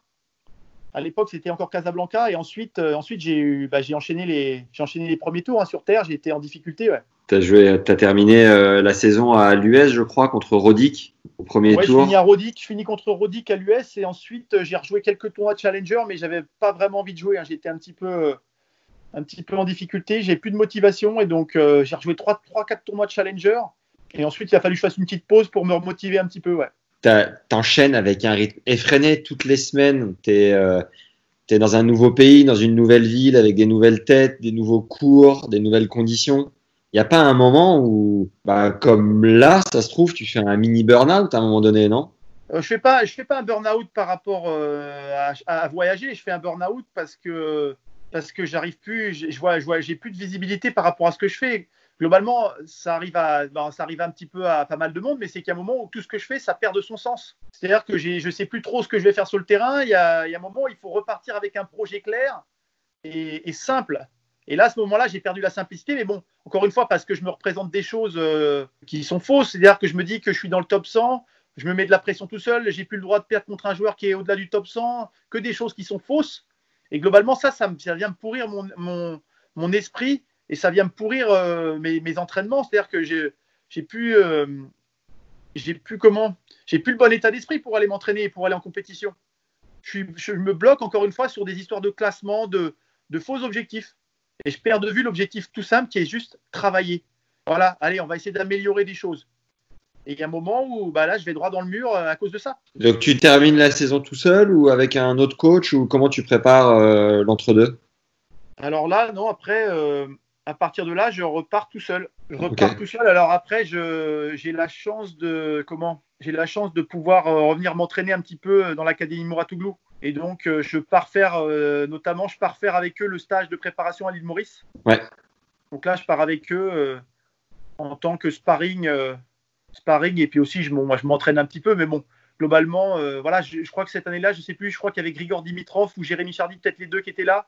Et donc, on s'entraînait à tour de rôle un petit peu ensemble. Et donc, je suis, bah, moi, je suis 120, 130e mondial dans ces eaux-là. Les discussions avec Patrick et, et, les autres joueurs peuvent te faire du bien aussi, te remettre un peu dans le droit chemin? Ouais, bien sûr. Bon, après, c'est clair que bah, une fois qu'on est livré à soi-même, euh, la grosse difficulté, c'est de savoir comment on peut faire pour s'entraîner. Euh, bah, moi, le fait d'aller m'entraîner avec des pros, d'avoir un groupe, d'avoir. Bon, c'est plus simple à gérer. Je retrouve des têtes que je connais, je retrouve plein de coachs. Euh, bon, globalement, moi, j'étais dans la, avec, dans l'académie, j'étais avec eux entre 2002 et 2004. ensuite, j'ai continué de m'entraîner. Après, en fait, quand on s'entraînait avec Ronan, on allait s'entraîner chez eux à Tiverval-Grignon on allait s'entraîner dans l'académie, c'était notre base d'entraînement, donc on était au contact de, tout le monde. Donc euh, pour nous, c'était un petit peu là, ça a toujours été la famille pour nous. Dès qu'on avait besoin d'aller s'entraîner, on allait s'entraîner là, on avait des super conditions d'entraînement. Euh, on s'entraînait euh, bah, en 2008, 2009, on s'entraînait avec, avec Grigor, on s'entraînait, on, avait, on pouvait jouer avec pas mal de monde. Et donc là, pour moi, la continuité, c'était d'aller avec tout le groupe faire cette préparation et c'était génial. On restait 15 jours, 3 semaines sur place à l'île Maurice. Et euh, c'était génial, conditions de, dingue. Euh, il faisait chaud, on peut s'entraîner dur. On est dans les conditions, euh, les mêmes conditions que, pour l'Australie. Donc c'était vraiment génial. Avec des joueurs que je connais. Bon, je connaissais très bien Jérémy. Jérémy, moi, j'ai vu, j'ai vu arriver aussi quand il avait 18 ans. Donc c'est quelqu'un que j'ai vu, j'ai vu grandir. Donc c'est quelqu'un dont je suis proche. Donc donc c'était, c'était vraiment hyper agréable d'être avec des gens que, que, tu connais. Et donc tu repars en 2011, frais comme un gars. 2011, donc je repars en 2011 et là j'ai une nouvelle, je repars avec, euh, avec un nouvel état d'esprit. Je me dis que, euh, bah, en fait, ma particularité jusqu'à ce moment-là, c'est que j'avais joué des grands chelems. J'avais joué tous les grands chelems dans le tableau en 2010, mais, j'avais jamais réussi à me qualifier une fois avant. Et là, je me suis dit, bon, maintenant, il va falloir que je me. Il va falloir que je, me, que je me mette un petit peu sur les qualifs et que je passe ces qualifs de grand chelem. Et donc, je commence, euh, moi, je fais Chennai. Je passe un tour à Chennai et je perds au deuxième tour et j'arrive sur les qualifs à, à, à l'Australian. J'arrive à passer mon premier tour et cette année-là, il fait que de pleuvoir. Les, les, qualifs, les qualifs sont décalés. On fait, on fait notre deuxième tour de qualif le, le samedi. Je gagne mon deuxième tour de qualif. Au dernier tour de qualif, euh, je, joue, euh, je joue un mec qui est complètement cuit parce qu'il a joué la veille. Il a gagné 13-11 au troisième contre Janovic. Et il arrive contre moi, il est mort. Et donc je gagne euh, 6-4-6-1 contre Bobby Reynolds, un Américain, qui est monté Ouais. 60e mondial, euh, peut-être, ou peut-être même un peu mieux, 50. Bref, et je gagne 6-4-6-1. Et, euh, et là, je suis sur mon dernier jeu à 5-1. Et là, je sais que je vais me qualifier parce que je vois que le match ne peut plus m'échapper. Et là, je suis, euh, et là, je suis comme un dingue. Et je me dis, je vais me qualifier pour la première fois pour un grand chelem. Alors que j'avais joué dans, le- dans les tableaux avant. Mais là, le fait de me qualifier, ça m'a rendu dingue. Et là, je me suis assis. Enfin, Une fois que j'ai gagné mon match, je me suis assis, je, suis- je me suis assis sur ma chaise et, et j'ai pris, j'ai mis la serviette sur ma tête et j'ai pleuré parce que j'étais comme un dingue. Je me suis dit, c'est incroyable, c'est la première fois que je me qualifie. C'était énorme. Et donc, Et là, t'es derrière, tout seul, je joue- et sans coach. Ouais, là, j'étais sans coach après, ouais. Et le fait de pas pouvoir le partager, c'est un peu, ça enlève pas un peu de ta joie? Euh, non, non, non, à ce moment-là, ça m'affole pas plus que ça. Honnêtement, j'étais euh, j'étais vraiment euh, braqué là-dessus et, euh, et ça me. ah, j'étais, voilà, après, j'avais du monde, j'avais des gens qui me connaissaient autour de moi quand même, qui étaient là sur place. Donc, euh, notamment, j'avais le team, hein, j'avais, enfin, bon, j'avais, j'avais le team Mouratougou qui était avec moi aussi, plus ou moins, hein, j'étais là. Donc, euh, ils, Ouais. étaient, ils étaient aussi avec moi, hein, globalement. Donc, euh, Ton frère voulait pas venir avec toi ponctuellement sur les tournois? Non, mon frère, il, il est venu quelques fois avec moi, mais très très peu, parce que déjà, mon frère, lui, euh, il n'aime pas du tout voyager. Et euh, il, a, il, a une, il a une phobie de l'avion. Donc, euh, bon, aller en Australie, c'est pas bon du tout pour lui. Bref, et puis bon, voilà, globalement, lui, il travaille dans, il travaille dans son club, euh, donc, euh, donc il n'était pas, il était pas disponible plus que ça. On n'en a jamais. Il est venu quelques fois avec moi, mais c'était très très rare. Ouais.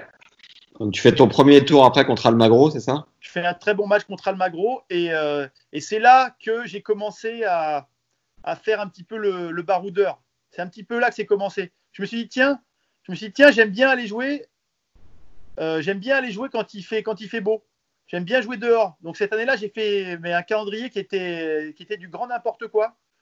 Parce que j'ai fait des allers-retours à faire euh, des tournois en indoor, à passer de l'indoor à dehors euh, en faisant. Bah, globalement, voilà, ce que j'ai fait, c'est que j'ai- fait euh, l'Open d'Australie. Ensuite, je suis parti à La Réunion et j'ai joué un challenger qui a, été, qui a été arrêté en quart de finale parce qu'il a plu et il faisait que de pleuvoir, donc le challenger a été annulé. Ouais. Ensuite, je suis parti à Johannesburg et, euh, et en fait, j'ai pas eu de, de chance cette année-là parce que parce qu'en fait, je suis arrivé tellement tard à Johannesburg à cause de la Réunion. euh, voilà, moi, on est parti le dimanche pour Johannesburg que bah, j'ai pas eu le temps de m'acclimater sur place. Et avec Ouais. l'altitude, c'est dur à jouer. Et donc, j'ai perdu contre un joueur qui était largement à ma, à ma portée. Mais euh, le problème, c'est que je suis arrivé tard et bref, je perds au premier tour. Donc, je perds mes points de, de ma finale. Donc là, je dégringole au classement. Ensuite, je suis parti, je suis rentré et je suis allé jouer à, je suis allé jouer à Bergame. J'ai joué un challenger en indoor où je perds en, deux, en quart de finale. Ensuite, je repars de l'autre côté. Je vais à Dubaï. Je joue les qualifs à Dubaï en extérieur. Et ensuite, je reviens une semaine après. Je vais, à, je vais au Qatar aussi entre temps. Je vais voir des amis au Qatar pendant quelques jours pendant le tournoi féminin. Je rentre en France et là, je joue le challenger de Cherbourg en, en, en indoor. Derrière, je fais demi. Je perds contre euh, Grigor Dimitrov en demi. Et la semaine Ouais. d'après, je pars et je vais en Guadeloupe. J'ai joué le challenger à- au Gosier. Et donc là, j'ai fait n'importe quoi sur ces semaines-là parce que j'ai fait indoor, dehors, indoor, outdoor. Enfin bon, c'était n'importe quoi en termes de programmation. Mais je me dis, tiens, quand je peux aller jouer au soleil, je vais jouer au soleil. Et donc, c'est à partir de là que ça a commencé un petit peu ça. Cette histoire de je joue je, je suis le soleil. Et en fait, le fait que bah, je me régale autant à jouer à La Réunion, de jouer en Guadeloupe, ce genre de, de- de- Et en plus, voilà, je suis allé en Guadeloupe et je fais finale. Donc, euh, sur un gros challenger, c'est la seule fois de ma vie, je crois, où j'ai battu 4 joueurs du top 100 en une semaine. D'accord. Et, et donc, euh, je, fais ma finale, euh, je fais ma finale en Guadeloupe. Et en fait, bah, c'est un petit peu le, le point de départ de, de trois mois de folie en 2011, où euh, bah, après ce tournoi-là, je rentre et, et je commence à jouer sur terre et, et j'enchaîne victoire à, victoire à Ostrava, demi-finale à Bordeaux et qualifié victoire contre Burdish à, à Roland. C'est ce match que j'aimerais que tu nous racontes, qui est monstrueux. C'était un grand, bah, c'était mon, bah, c'est mon meilleur, mon meilleur souvenir de, de, de- de match avec, avec l'ambiance qui était exceptionnelle à, à Paris. hein. Euh, moi, j'arrivais, j'arrivais à bloc. hein. J'étais, j'avais fait des semaines où j'avais enchaîné à, à gogo les matchs. J'avais fait Ouais. Ostrava, Prague, Bordeaux. J'avais un peu peur d'arriver à Roland en étant un peu cuit parce que j'avais quand même pas mal joué. Et donc, euh, à Bordeaux, j'étais arrivé quand même. euh, j'étais sorti des qualifs. J'ai fait trois matchs en qualif, plus euh, aller jusqu'en demi. Et en double, on avait fait demi-finale aussi en double avec Jérémy Chardy. Donc, j'avais enchaîné une grosse semaine avant les qualifs à Roland. Je sors des qualifs, je bats euh, Kuznetsov au dernier tour, euh, un match très très serré. Et donc là, bah, comme en Australie, je sors des qualifs et je suis déjà comme un dingue. Parce que là, je me dis, ça y est, ça y est, je coche la case, j'y allais. Open d'Australie, c'est fait. Roland, c'est fait. Là, j'étais comme un fou et je savais que je jouais très très bien. Donc là, je m'étais dit, à la sortie du, du, comment, du, des qualifs, je me dis, tiens, euh, il y, a- il y a un qualifié qui sort sur Murray, un qualifié qui sort sur euh, Vavrinka, un qualifié qui sort sur Burdish. Je me disais, bon, je me disais à ce moment-là, je me dis peut-être qu'il vaut mieux que je joue Murray parce que Murray, euh, plus de chances de le battre sur terre, sur dur, c'est quasiment impossible. Mais je me disais, Ouais. j'avais aucune limite. J'étais en confiance, je me dis, ouais, je peux prendre n'importe qui. Et donc, euh, bah, quand, je joue, quand, quand je vois que je tombe contre Burdish, je me suis dit, bon, bah, c'est possible. Seulement, euh, bah, on commence le match et euh, bah, je perds les deux premiers sets, mais je le regarde jouer. Je le regarde un peu jouer, je suis là, euh, je joue, mais sans vraiment y aller à fond. Et je perds 6-3, 6-3. Il n'y a pas grand-chose à dire, mais le problème, c'est que je ne fais pas grand-chose. Je suis un petit peu. Bah, je suis un petit peu. Je l'observe un petit peu trop. Sur quelle course ça se joue? On joue sur le cours numéro 2.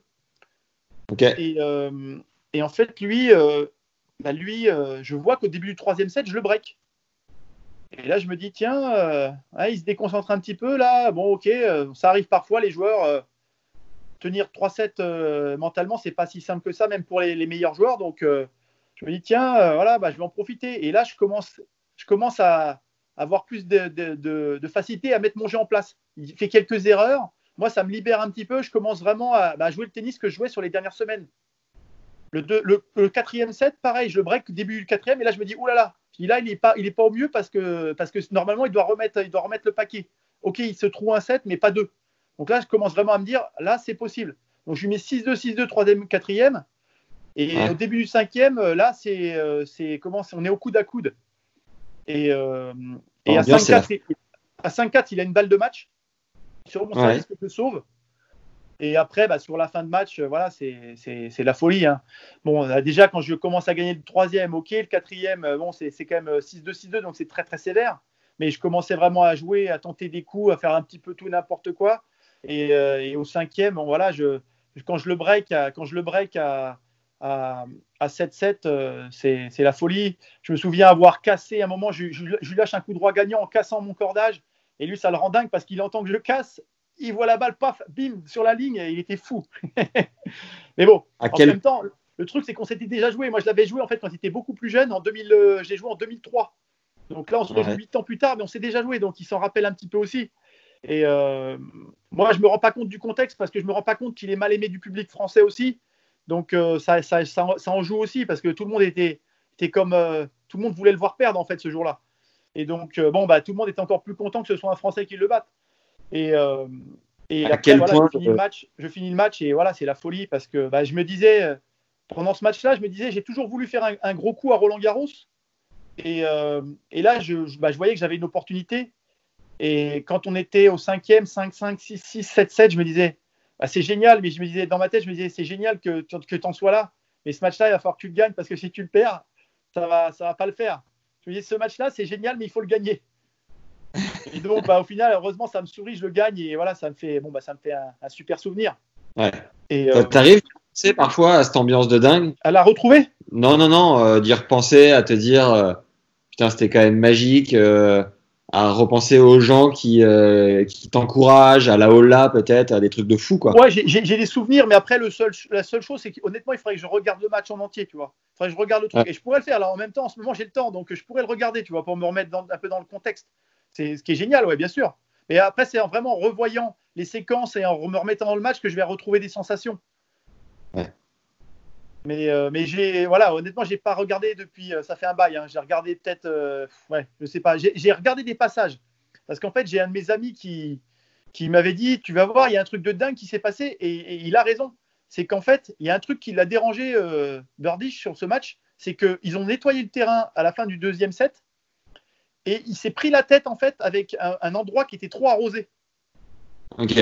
Il y, a un- il y a une zone, tu vois, près, du, près de la zone de service où il y avait, ça faisait une espèce de petite, un petit cercle qui faisait un peu de la, comme de la, un petit peu de boue. C'était un petit peu boueux. Et ça lui a pris la tête. Et il, il a dû se fixer là-dessus. Et c'est pour ça qu'il est parti euh, un peu en sucette avec sa concentration. C'est que ça l'a énervé. Et donc, bah, en, gros, ça m'a permis de prendre le, le, troisième set. Et à partir du moment où moi j'ai commencé à mettre mon jeu en place, bon, bah, après, lui, euh, il était moins serein. Et donc, ça a été assez marrant. Et c'était assez marrant de le regarder, voir ces moments-là où tu le vois et il se prend la tête avec ça. Il regarde l'arbitre, il fait Mais c'est quoi ce truc? L'arbitre dit rien du tout. Et, euh, et bref, ça, ça, ça, lui a pris la tête. Ça tient pas à grand chose. 2012-2013, tu, euh, tu, joues essentiellement euh, sur le circuit euh, secondaire, du coup. Tu fais un peu le yo-yo. Qu'est-ce qui s'est passé sur ces deux années-là? En quelle année? 2012-2013. Euh, ouais, 2011, bah 2011, en fait, je joue très bien euh, jusqu'à. ouais, j'ai, en fait, c'est dommage parce que cette année-là, honnêtement, je jouais très très bien et euh, j'ai fait une super saison de terre euh, parce que j'avais un peu peur après Roland Garros de retomber, de ouais. me dire voilà, tu as vécu un gros truc et derrière, est-ce que tu vas arriver à te motiver? Et en fait, j'ai une motivation de dingue. C'est-à-dire qu'après après Roland Garros, j'ai gagné et ça m'a fait du bien. Je me suis, je me suis fait un tournoi à Carpentras, j'ai fait un tournoi tennis pro CNGT et je l'ai gagné. Ouais. Et, j'avais, et en fait, je me suis rendu compte que bah, je jouais chaque point comme un mort de faim. Et ça m'a fait du bien parce que j'ai, j'ai vu que ma motivation était intacte. Donc c'était, c'était vraiment génial. Mais après et, Roland, à Carpentras, c'est quand même fou. Ouais, ouais, mais bon, j'avais pris mes, j'avais des engagements, j'avais prévu d'aller jouer là. Et euh, bon, après, c'est vrai que les organisateurs étaient, étaient très, très, très, très contents parce que parce que bah voilà, ils avaient, ils bénéficiaient un petit peu de tout ça, de, de, ce, de cette histoire-là, de, de, mon match contre Burdish, tout ça. Et, et bref, que je gagne le tournoi, ils étaient, ils étaient vraiment très très contents. Et, euh, et donc ouais, c'était super. Et en même temps, moi, j'étais vraiment, bon, j'étais vraiment très content de faire ce tournoi aussi. Hein. J'ai découvert un, un, endroit que je connaissais pas, des gens, vraiment. Et donc derrière ce tournoi, je l'ai refait quatre fois, j'ai gagné trois fois. Donc euh, ça a été vraiment une, une super expérience. Et un CNGT, euh, à, à, titre euh, d'info, c'est quoi le, le, le, gain pour le vainqueur? Alors le gain, c'était c'était pas énorme. Là, je crois qu'il y avait 1000 euros pour le vainqueur, je crois. D'accord. 1000 euros, en fait, les joueurs sont, les joueurs sont payés pour venir. Donc, euh, les joueurs ont des garanties pour venir. Ouais. Mais le prize money du tournoi, il n'est pas énorme. Hein. Ça, ça, en gros, ça varie souvent entre 1000 et 2000 euros. D'accord. Et, euh, et, donc, derrière, je, je, vais à Wimbledon. Et donc là, je m'étais dit, j'aimerais bien réaliser ce truc de dingue, de me qualifier, bah, encore une fois, sur un grand chelem. Après, après avoir fait euh, Australian et, et, Roland Garros, je me dis, tiens, j'aimerais bien faire Wimbledon. Seulement Wimbledon, j'arrive. Euh, je joue, euh, je sais plus contre qui je joue, mais je joue un, un, gars qui joue très très bien. Ouais, si, je joue Dancevic. Je joue Dancevic qui est très très bon sur terre, euh, sur, qui est très bon sur gazon. Et donc, ouais. je me fais cueillir. Et là, je prends un petit coup sur la tête parce que bah, mon, mon, rêve, il, il s'arrête là. Finalement, et, et j'arrive à, j'arrive à me qualifier en double en étant lucky loser. On est repêché et finalement, je me retrouve quand même à aller à Wimbledon. Donc, je suis content d'y retourner parce que j'aime bien Avec aller tous les, tous les, ans, aller faire un petit tour euh, sur le site principal qui est quand même magnifique. Et derrière, Avec qui tu saison... Comment? Avec qui tu joues le double oh, Je joue avec un de mes amis, un joueur italien, Alessandro Motti. Ok. Et vous faites quoi Et on, après, on, se, on, on, perd au premier tour. On joue, euh, on joue contre euh, Lopez, Marc Lopez et euh, Marrero. On perd on joue une grosse équipe, mais encore que sur gazon, c'était jouable. Hein. On perd en 2-7 serrés. Et donc, moi, derrière, je repars sur terre battue et je fais un super été où j'ai des bonnes victoires. Mais euh, bah, je, me blesse, je me blesse sur une chute au mois d'août. Et là, ça me coupe complètement dans mon élan parce que j'étais vraiment très très bien. Et ouais. là, ça me coupe dans mon élan et au final, bah, je finis la saison euh, sans avoir la même énergie et globalement, bah, je, je, commence à douter. Et donc là, je fais une, je fais une, mauvaise fin de saison 2011 et ma saison 2012, elle, elle démarre, elle démarre un petit peu euh, bah, sur le, sous la même, euh, avec la même, le même état d'esprit où je suis, je suis pas dedans et, et j'ai une grosse, j'ai encore une grosse période de de doute là qui arrive là en 2012 où, euh, où je fais rien du tout. Et je, je, je tombe au classement, hein, je crois, je sais plus, je redescends, euh, je redescends 260 ou 270 peut-être, je sais plus trop. Et à ce moment-là, euh, bah, j'essaie de se souvenir d'ailleurs où c'est je vais me relancer un petit peu, mais euh, toi j'ai du mal à, je dois, je dois, me relancer en fin de saison à mon avis. Je suis okay. toujours sans coach. À partir de 2013, alors 2013, 2013, bah, après la nouveauté c'est que là je suis toujours, bon, je vais toujours faire ma préparation hivernale avec l'Académie Mouratoglou au mois de, au mois de décembre. Ça, ouais. ça, a été un, ça a été un fil rouge, hein, 2010, 2011, 2012, 2013. Je l'ai fait. Et à partir de 2013, j'intègre une, une fondation en Belgique avec Daniel Meyers. Et donc là, ça va me permettre d'aller m'entraîner aussi dans de bonnes conditions en Belgique. On faisait quelques semaines d'entraînement par-ci par-là. Et, euh, ouais. ça, a été, bah, ça a été assez intéressant. Ça m'a permis de me, me relancer aussi. Ce plan, la fondation, ouais, c'est venu Bah, d'où c'est euh, euh, bah, c'est lui en fait qui était sur les tournois et qui m'a rencontré à- au Challenger de Saint-Brieuc. Et, euh, et- on a discuté un peu et après il m'a dit bah écoute viens viens si tu veux viens faire un essai avec nous en Belgique. On s'entraîne euh, pour le début de la saison de terre battue viens avec nous. Donc je suis allé avec eux on s'est entraîné et moi ça m'a plu. Donc j'ai dit ok euh, maintenant de temps en temps on ira s'entraîner on pourra s'entraîner comme ça c'est super et donc euh, en cette année 2013 bah, en fait ce que j'ai fait c'est ce qui était j'ai fait la deuxième partie de ce que j'avais commencé en 2011 c'est-à-dire me qualifier à Wimbledon et à l'US Open. Donc Roland Garros 2013, je perds au dernier tour des qualifs. Je perds contre Vezeli, je me fais, je me fais écrabouiller, euh, injouable. Et, euh, mais Wimbledon, je me qualifie. Donc là, pareil, grand, grand moment. Je me qualifie. Et je crois que je, je me rappelle plus trop, mais je me demande si je gagne pas en 5-7 au dernier tour. Oui, si, je gagne en 5-7. Voilà ça, je gagne en 5-7 contre un, un joueur qu'on ne connaît pas, qui sort de nulle part et qui n'a pas beaucoup joué en fait. Qui a joué le tournoi de sa vie, je pense, quasiment. J'étais mené et je ne pouvais rien faire. J'étais mené 2-7 à 1 et j'étais là en train d'abdiquer parce que c'était injouable. Et je crois que l'autre, à un moment de, où il s'est vu gagner, bah, il, a complètement, il a complètement disparu. Et donc là, je me qualifie à Wimbledon et là, je suis comme un dingue et je passe un tour.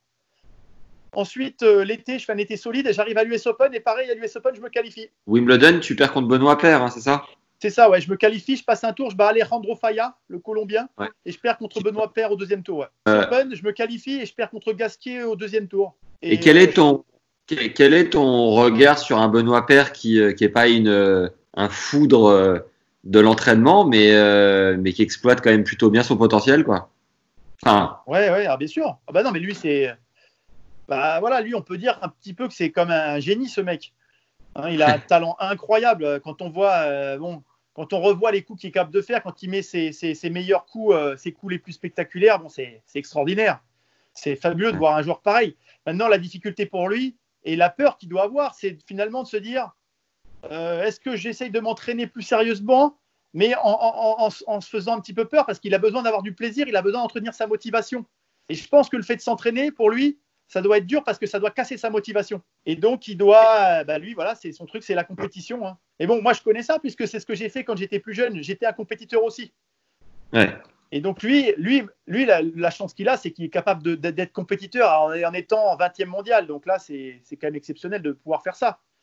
Maintenant, on peut toujours Et- se dire, ah ouais, mais bon, s'il s'entraînait plus sérieusement, ah, mais on n'en sait rien. Si ça se trouve, s'il s'entraîne sérieusement, ça le met dans le trou et, euh, et il s'en sort pas. Et quand tu le joues, tu, euh, te trouves euh, loin ou tu fais quelle partie contre lui? Ah, contre lui, c'était un petit peu compliqué cette fois-là parce que moi, je l'avais battu un an, non, je l'avais battu deux ans plus tôt. Quand je gagne mon Challenger Ostrava, je le bats en demi-finale. Il, il allait rentrer en top 100. Bon, il était moins fort. Et quand je l'ai joué, en fait, c'était assez, assez surprenant ce qu'il faisait parce que j'avais l'impression qu'il ne jouait pas du tout mes jeux de service. Il faisait n'importe quoi. Et d'un seul coup, à la fin du set, boum, il se mettait à jouer et il m'a pris comme ça les trois sets. Ça a fait 6-4, 7-5, 6-4. Et à chaque fois, je suis à 4-4, 5-5. Je gagne mes jeux assez facilement. Et d'un seul coup, il se met à me faire 3-4 tours d'aff- de folie et je, suis, et je me fais cueillir à chaque fois. Et c'était très, très déstabilisant parce que bah, très, très compliqué à jouer. Et contre Richard à l'US, comment tu te sens? Alors, contre Richard à l'US, là, je fais, un, je fais un super match. Je le bouscule vraiment euh, et euh, je mène, euh, bah, je le break plusieurs fois. hein, donc, je mène, je crois que je mène, il y a un set au moins où j'ai mené 4-1. Je perds, euh, pareil, je paye, euh, c'est à peu près le même score. Je fais un 6-7-5, 6-4, 6-3, un truc comme ça. Mais je suis, je suis devant au premier, je suis devant au deuxième. Mais je n'arrive pas à tenir parce que bah, euh, il, est, il est exigeant aussi. hein, il nous pousse quand même à la faute. Et donc, mais bon, globalement, je suis content parce que je, joue mon match et je, je me, Autant parfois, ça m'arrive de déjouer parce que je regarde un peu l'adversaire que là, voilà, j'ai joué mon match à fond. Et globalement, bah, je suis satisfait de ce que je fais. Ok. Ce qui nous emmène progressivement à 2014, où là, tu, 2014, euh, tu sors encore de ta poche un, un exploit dont tu as le secret. Huitième, ton premier huitième au Grand Chelem, à l'Open d'Australie, en étant lucky loser, repêché. Ouais. Monstrueux, c'est incroyable. Ça sort de nulle part. Ouais, ouais. Euh, alors attends, j'essaie de me rappeler euh, quelque chose. Euh, 2000, ouais, attends, 2014, ouais, 2014. Parce qu'avant, j'essaie de savoir ce que j'ai fait avant d'aller à l'Open d'Australie. T'étais Euh, à, t'as fait la préparation à Maurice ou t'as changé tes habitudes? Non, non, j'ai fait la préparation à Maurice. J'ai D'ailleurs, la pré- préparation, tu la, tu la payes, j'imagine. Non? Ouais, ouais, je la paye, ouais. Je Ouais. la paye, euh, on la paye, mais bon, après, on était, euh, on était avec, euh, avec l'académie qui, qui, faisait un prix, un prix spécial pour aller s'entraîner. Hein. Donc c'était pas parce qu'on avait des conditions exceptionnelles. On restait quand même dans un hôtel 5 étoiles avec, euh, avec euh, tout pris en charge sur place. Donc c'était c'était vraiment des conditions d'entraînement euh, top. Et on nous faisait un prix parce que bon, bah, une journée dans un hôtel comme ça, c'est 300 euros minimum. Donc là, à y rester, à y rester, à y rester 15 jours, bon, avec le billet d'avion et tout, ça fait, ça fait du, ça fait du 6-7 000 euros. Donc bon, ça fait quand même assez cher. Et là, nous, on, il nous faisait des prix, il nous faisait des prix vraiment abordables, donc ça nous coûtait pas trop cher. Donc c'était, bah, c'était vraiment super. Ouais.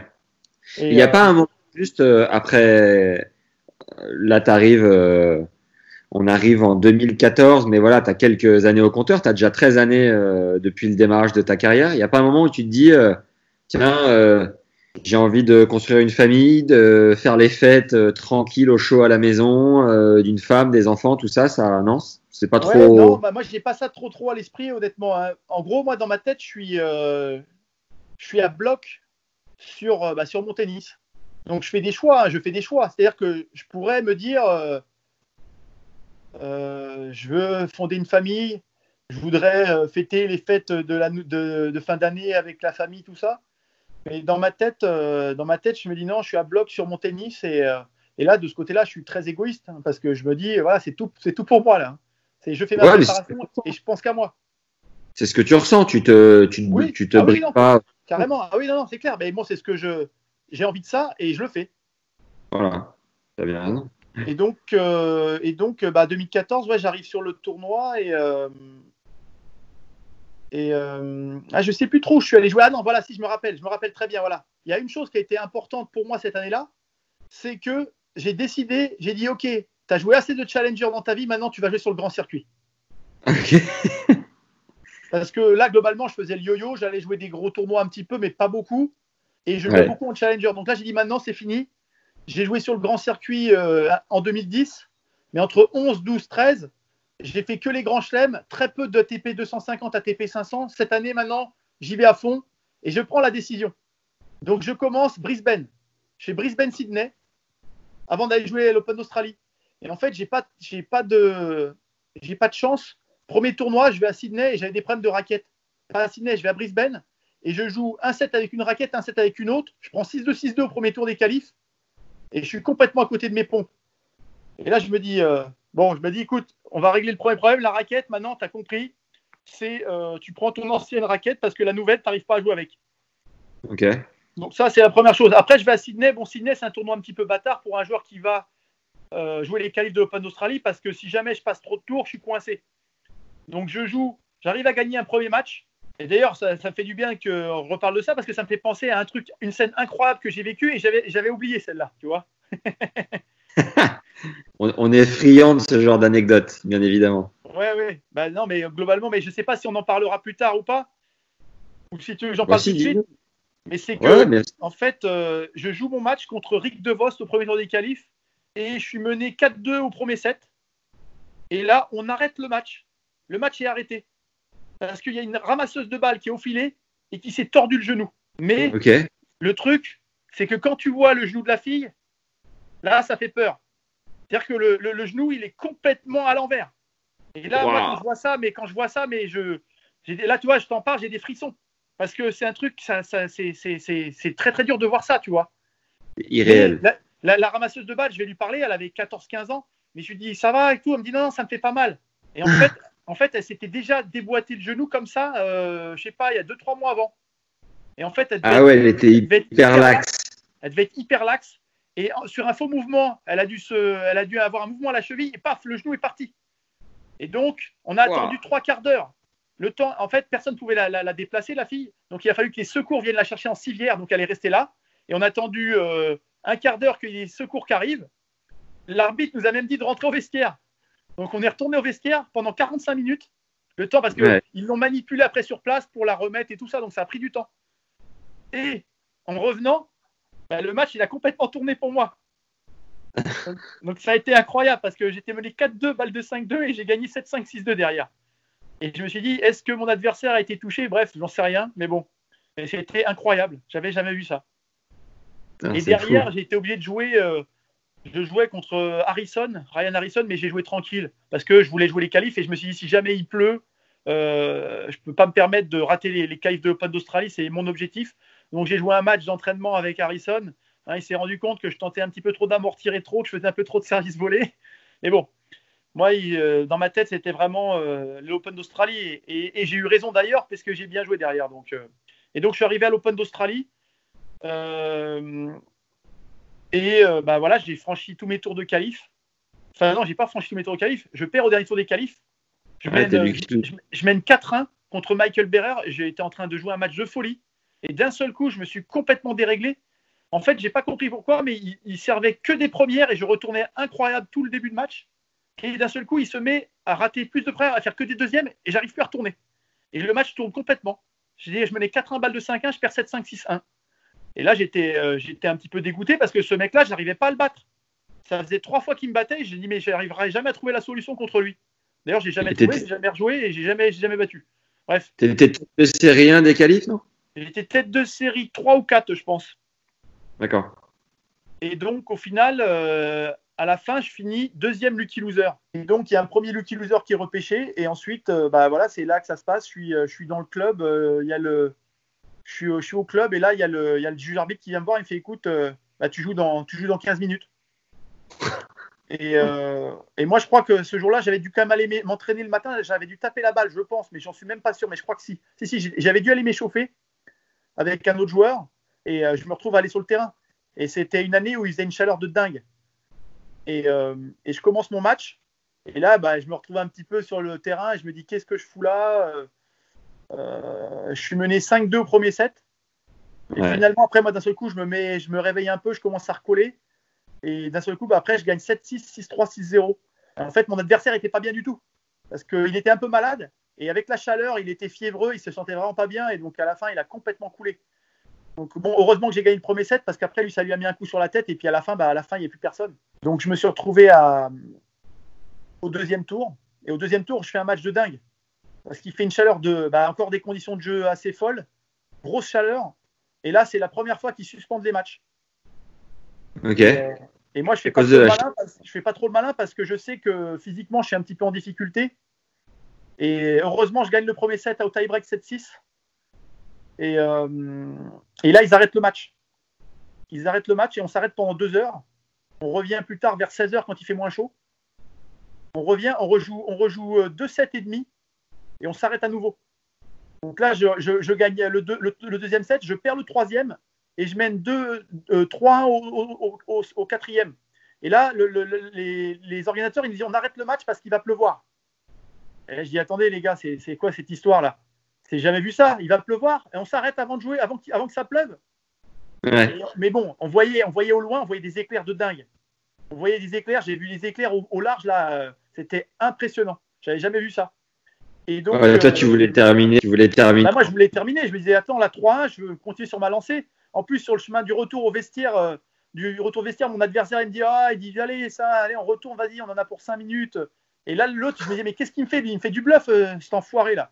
Parce qu'en plus, je le connaissais bien. C'était un, un Polonais, Pichniesny, Michal, que je connaissais bien et je sais que c'est un fou, lui. Et je me dis, attends, lui, il se fout de moi là, il fait exprès pour me déstabiliser ou pas?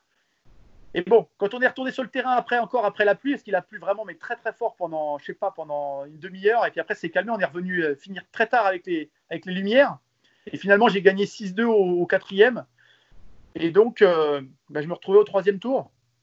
Donc là déjà c'était quelque chose de nouveau pour moi, parce que bah, j'étais jamais allé au troisième tour d'un grand chelem, et, euh, et je me retrouve à jouer à un autre Lucky Loser.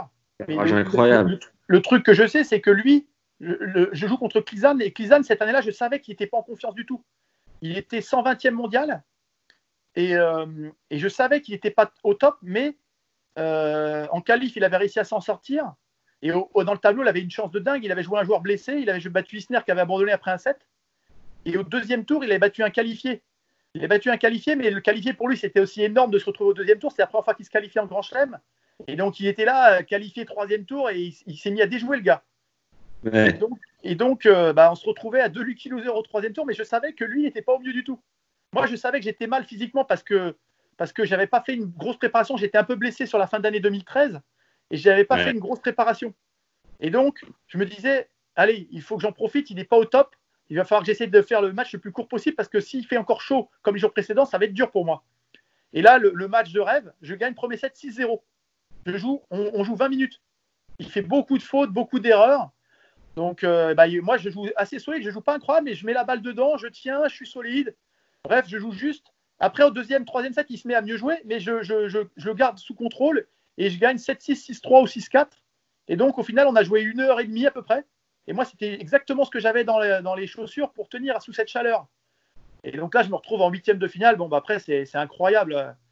Je me retrouve dans les vestiaires euh, avec mon nom, euh, Stéphane Robert, 100, je sais pas, j'étais 125 ou 130e mondial, avec euh, bah, quasiment que des, que des têtes de série, quasiment. Donc ouais. là, ça m'a ça, ça fait marrer d'arriver le vestiaire. Je dis, bon, les gars, ils vont me regarder de travers, ils vont se marrer. Parce que là, je me dis vraiment que j'ai rien à faire là. Comment tu prépares ton match contre Murray? Euh, Contre Murray, bah, après, je continue sur ma lancée. Hein. Je m'affole pas plus que ça. Je me dis que bah, je, vais, je vais jouer ma, ma chance à, à fond. Hein. Après, euh, je suis. As un plan de jeu sur le cours Ouais, je me dis que je vais essayer de jouer. Je vais essayer de continuer à jouer mon jeu en étant solide. Un petit peu ce que j'ai fait sur mes, sur mes derniers matchs. Hein. J'ai quand même bon, même si j'ai pas battu des, des joueurs trop forts, j'ai battu deux joueurs qui sont à peu près aux alentours de 100 et je bats le Polonais qui est 65e. Donc euh, je sais que j'ai un niveau de jeu qui est quand même qui, qui est là. Maintenant, de là à venir bousculer un joueur, je ne sais pas combien il était à ce moment-là, c'était 4 ou. Je pense pas qu'il était 4, mais je ne suis pas sûr. Je pense, pense qu'il était 7 ou 8. Parce qu'il avait été un peu blessé en fin de saison. Il n'avait pas pu beaucoup jouer, mais je crois qu'il était 7.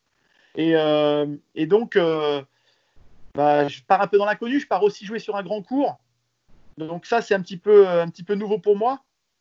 Et, euh, et en fait, c'était la chose la plus difficile à gérer. Ça, plus le fait que, bah, en fait, je me suis retrouvé à jouer contre, contre Murray, qui était une vraie muraille. C'est-à-dire qu'il ne faisait pas grand-chose, mais j'arrivais pas à gagner un point facilement. Et donc, je me suis retrouvé mené 6-1, 6-2, et en étant mais déjà complètement euh, physiquement mais dans le rouge. Parce que lui, il me faisait jouer, et moi, je sentais que j'avais aucune solution. Ouais. Et euh, après, il y a aussi le fait de jouer sur un grand cours. J'avais un petit peu de mal à me libérer, euh, de jouer vraiment, de tenter les choses. Et, euh, au final, bah, il y a 5-3 balles de match pour lui. Et là, un petit peu dos au mur, bah, c'est moi qui profite un petit peu de, bah, de son hésitation à finir. Et d'un seul coup, je me mets à, lâcher un peu plus les chevaux. Et, d'un seul coup, le match, il tourne. J'arrive à le pousser jusqu'au tie-break. Et là, au tie-break, je tente vraiment ma chance. C'est-à-dire que je bouscule, je fais, bah, je rejoue un petit peu plus mon jeu vraiment d'attaque où je ne me, me, pose pas de questions. Et là, je lui prends le 7. Et là, le 7, bah, ça, le met, ça le met dans un état d'énervement parce qu'il se dit Mais comment j'ai pu laisser passer ma chance? Et la chose que je ne savais pas, c'est qu'il commençait à cramper, lui. Par contre, moi, la chose que je savais, c'est que moi aussi, je commençais à cramper. Donc, au final, au final, j'ai rien vu parce que moi, j'étais tellement concentré sur moi que euh, bah, je n'ai pas vu. Si j'avais vu qu'il crampait, j'aurais peut-être commencé à, à, jouer un petit peu différemment. Mais le problème, c'est que bah, globalement, j'étais tellement sur la défensive, moi, à essayer de finir, euh, à faire bonne figure et pas abandonner sur crampe ou quoi que ce soit, que finalement, bah, j'ai pas fait grand-chose et j'ai pris 6-1 ou 6-2 au, au quatrième, j'ai pris 6-2. Donc, euh, ouais. donc c'est dommage parce que bah, si j'avais été mieux, malheureusement, j'avais été un peu blessé en fin de saison et j'étais en difficulté. Maintenant, ça me revient. Ouais, je me rappelle, j'ai été blessé au dos en fin de saison. J'étais allé jouer à Melbourne, un, un challenger euh, euh, au mois d'eau, à mi-octobre, pour essayer d'aller arracher le top 100. Et, et au final, je me suis retrouvé à, bah, à pas pouvoir jouer. En fait, j'étais, j'étais resté bloqué à la 130e place mondiale, 125. C'était où en octobre bah, En fait, je me suis blessé en Ouzbékistan à Tashkent sur le challenger. Ouais. Ensuite, je suis allé jouer un challenger. Ils ont fait une année, ils ont mis un challenger à Melbourne sur les lieux du, du tournoi. Ok. Et donc, je suis allé là en espérant que mon dos s'améliore, mais mon dos s'est pas amélioré du tout. La situation était la même.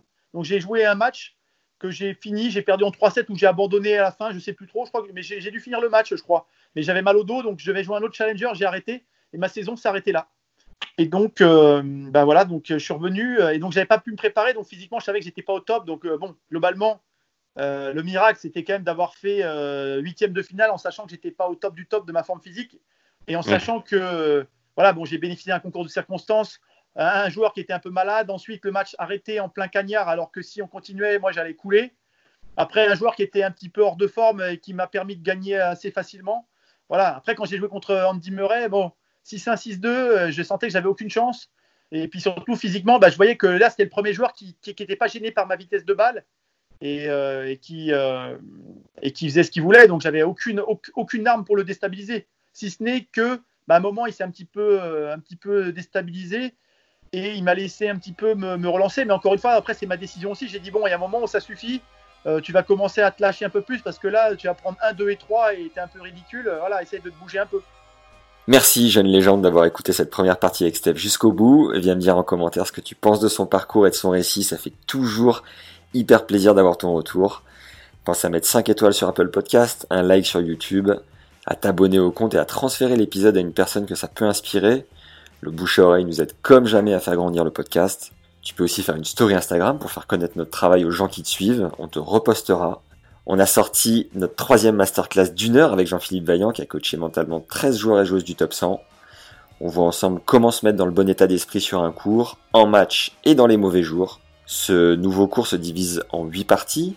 On a entre autres planché sur l'état d'esprit à adopter pour performer sur un cours de tennis en fonction de ta personnalité. À l'aide d'un outil précis, on voit ensemble comment déterminer l'état d'esprit qui te convient Jean-Philippe nous explique comment mettre en place des process pour entrer dans le bon état d'esprit, donc celui d'un joueur dit en confiance. Il nous livre les conditions pour entrer dans la zone, cet état second pilotage automatique où tout déroule. Notre expert mental nous donne des rituels puissants d'avant-match qui marchent pour avoir confiance ainsi qu'un hack pour rester positif sur le cours. C'est un nouveau cours passionnant auquel vous avez accès au format audio et vidéo et je vous ai également concocté un support écrit pour le suivre. Pour vous abonner et recevoir une nouvelle masterclass tous les 15 jours, vous avez un lien juste en dessous. Et si vous voulez avoir accès à une seule masterclass en particulier, c'est aussi possible, il suffit de m'écrire à max.tennislegende.fr. Et si tu veux un exemple de cours gratuit qu'on a enregistré en ligne, tu as donc les 4 secrets de statisticien avec Fabs Barreau, qui travaille pour Gilles Servara, coach de Daniel Lotsar. Tu vas grimper au rideau grâce à la stat, en comprenant mieux que jamais ton style de jeu. J'espère que le hors-série sur le tournoi Challenger de l'Open de Vendée t'a plu viens me faire un retour sur ce genre de contenu. Je suis hyper curieux de savoir ce que tu en penses. Sache que tu peux aussi nous soutenir sur la plateforme Tipeee. Je suis full-time sur le podcast depuis plus d'un an et le but est de m'y investir encore davantage. Vos retours sont hyper cool et c'est adorable de contribuer chacun à sa manière, voilà, en mettant une pierre à son édifice. Tu peux le faire à hauteur de 2 euros sur un café par mois ou plus si le cœur t'en dit. Tous les liens sont juste en dessous en description. Et si tu as une idée de projet, de questions à poser à nos invités ou autres, viens m'en faire part sur LinkedIn. Tu peux m'ajouter à Max Zamora, z a ou sur Insta à Max Emia, et e t m i a m i a Je réponds évidemment avec grand plaisir à tous vos messages. C'est tout pour aujourd'hui les légendes, je vous dis à très vite et prenez soin de vous. Ciao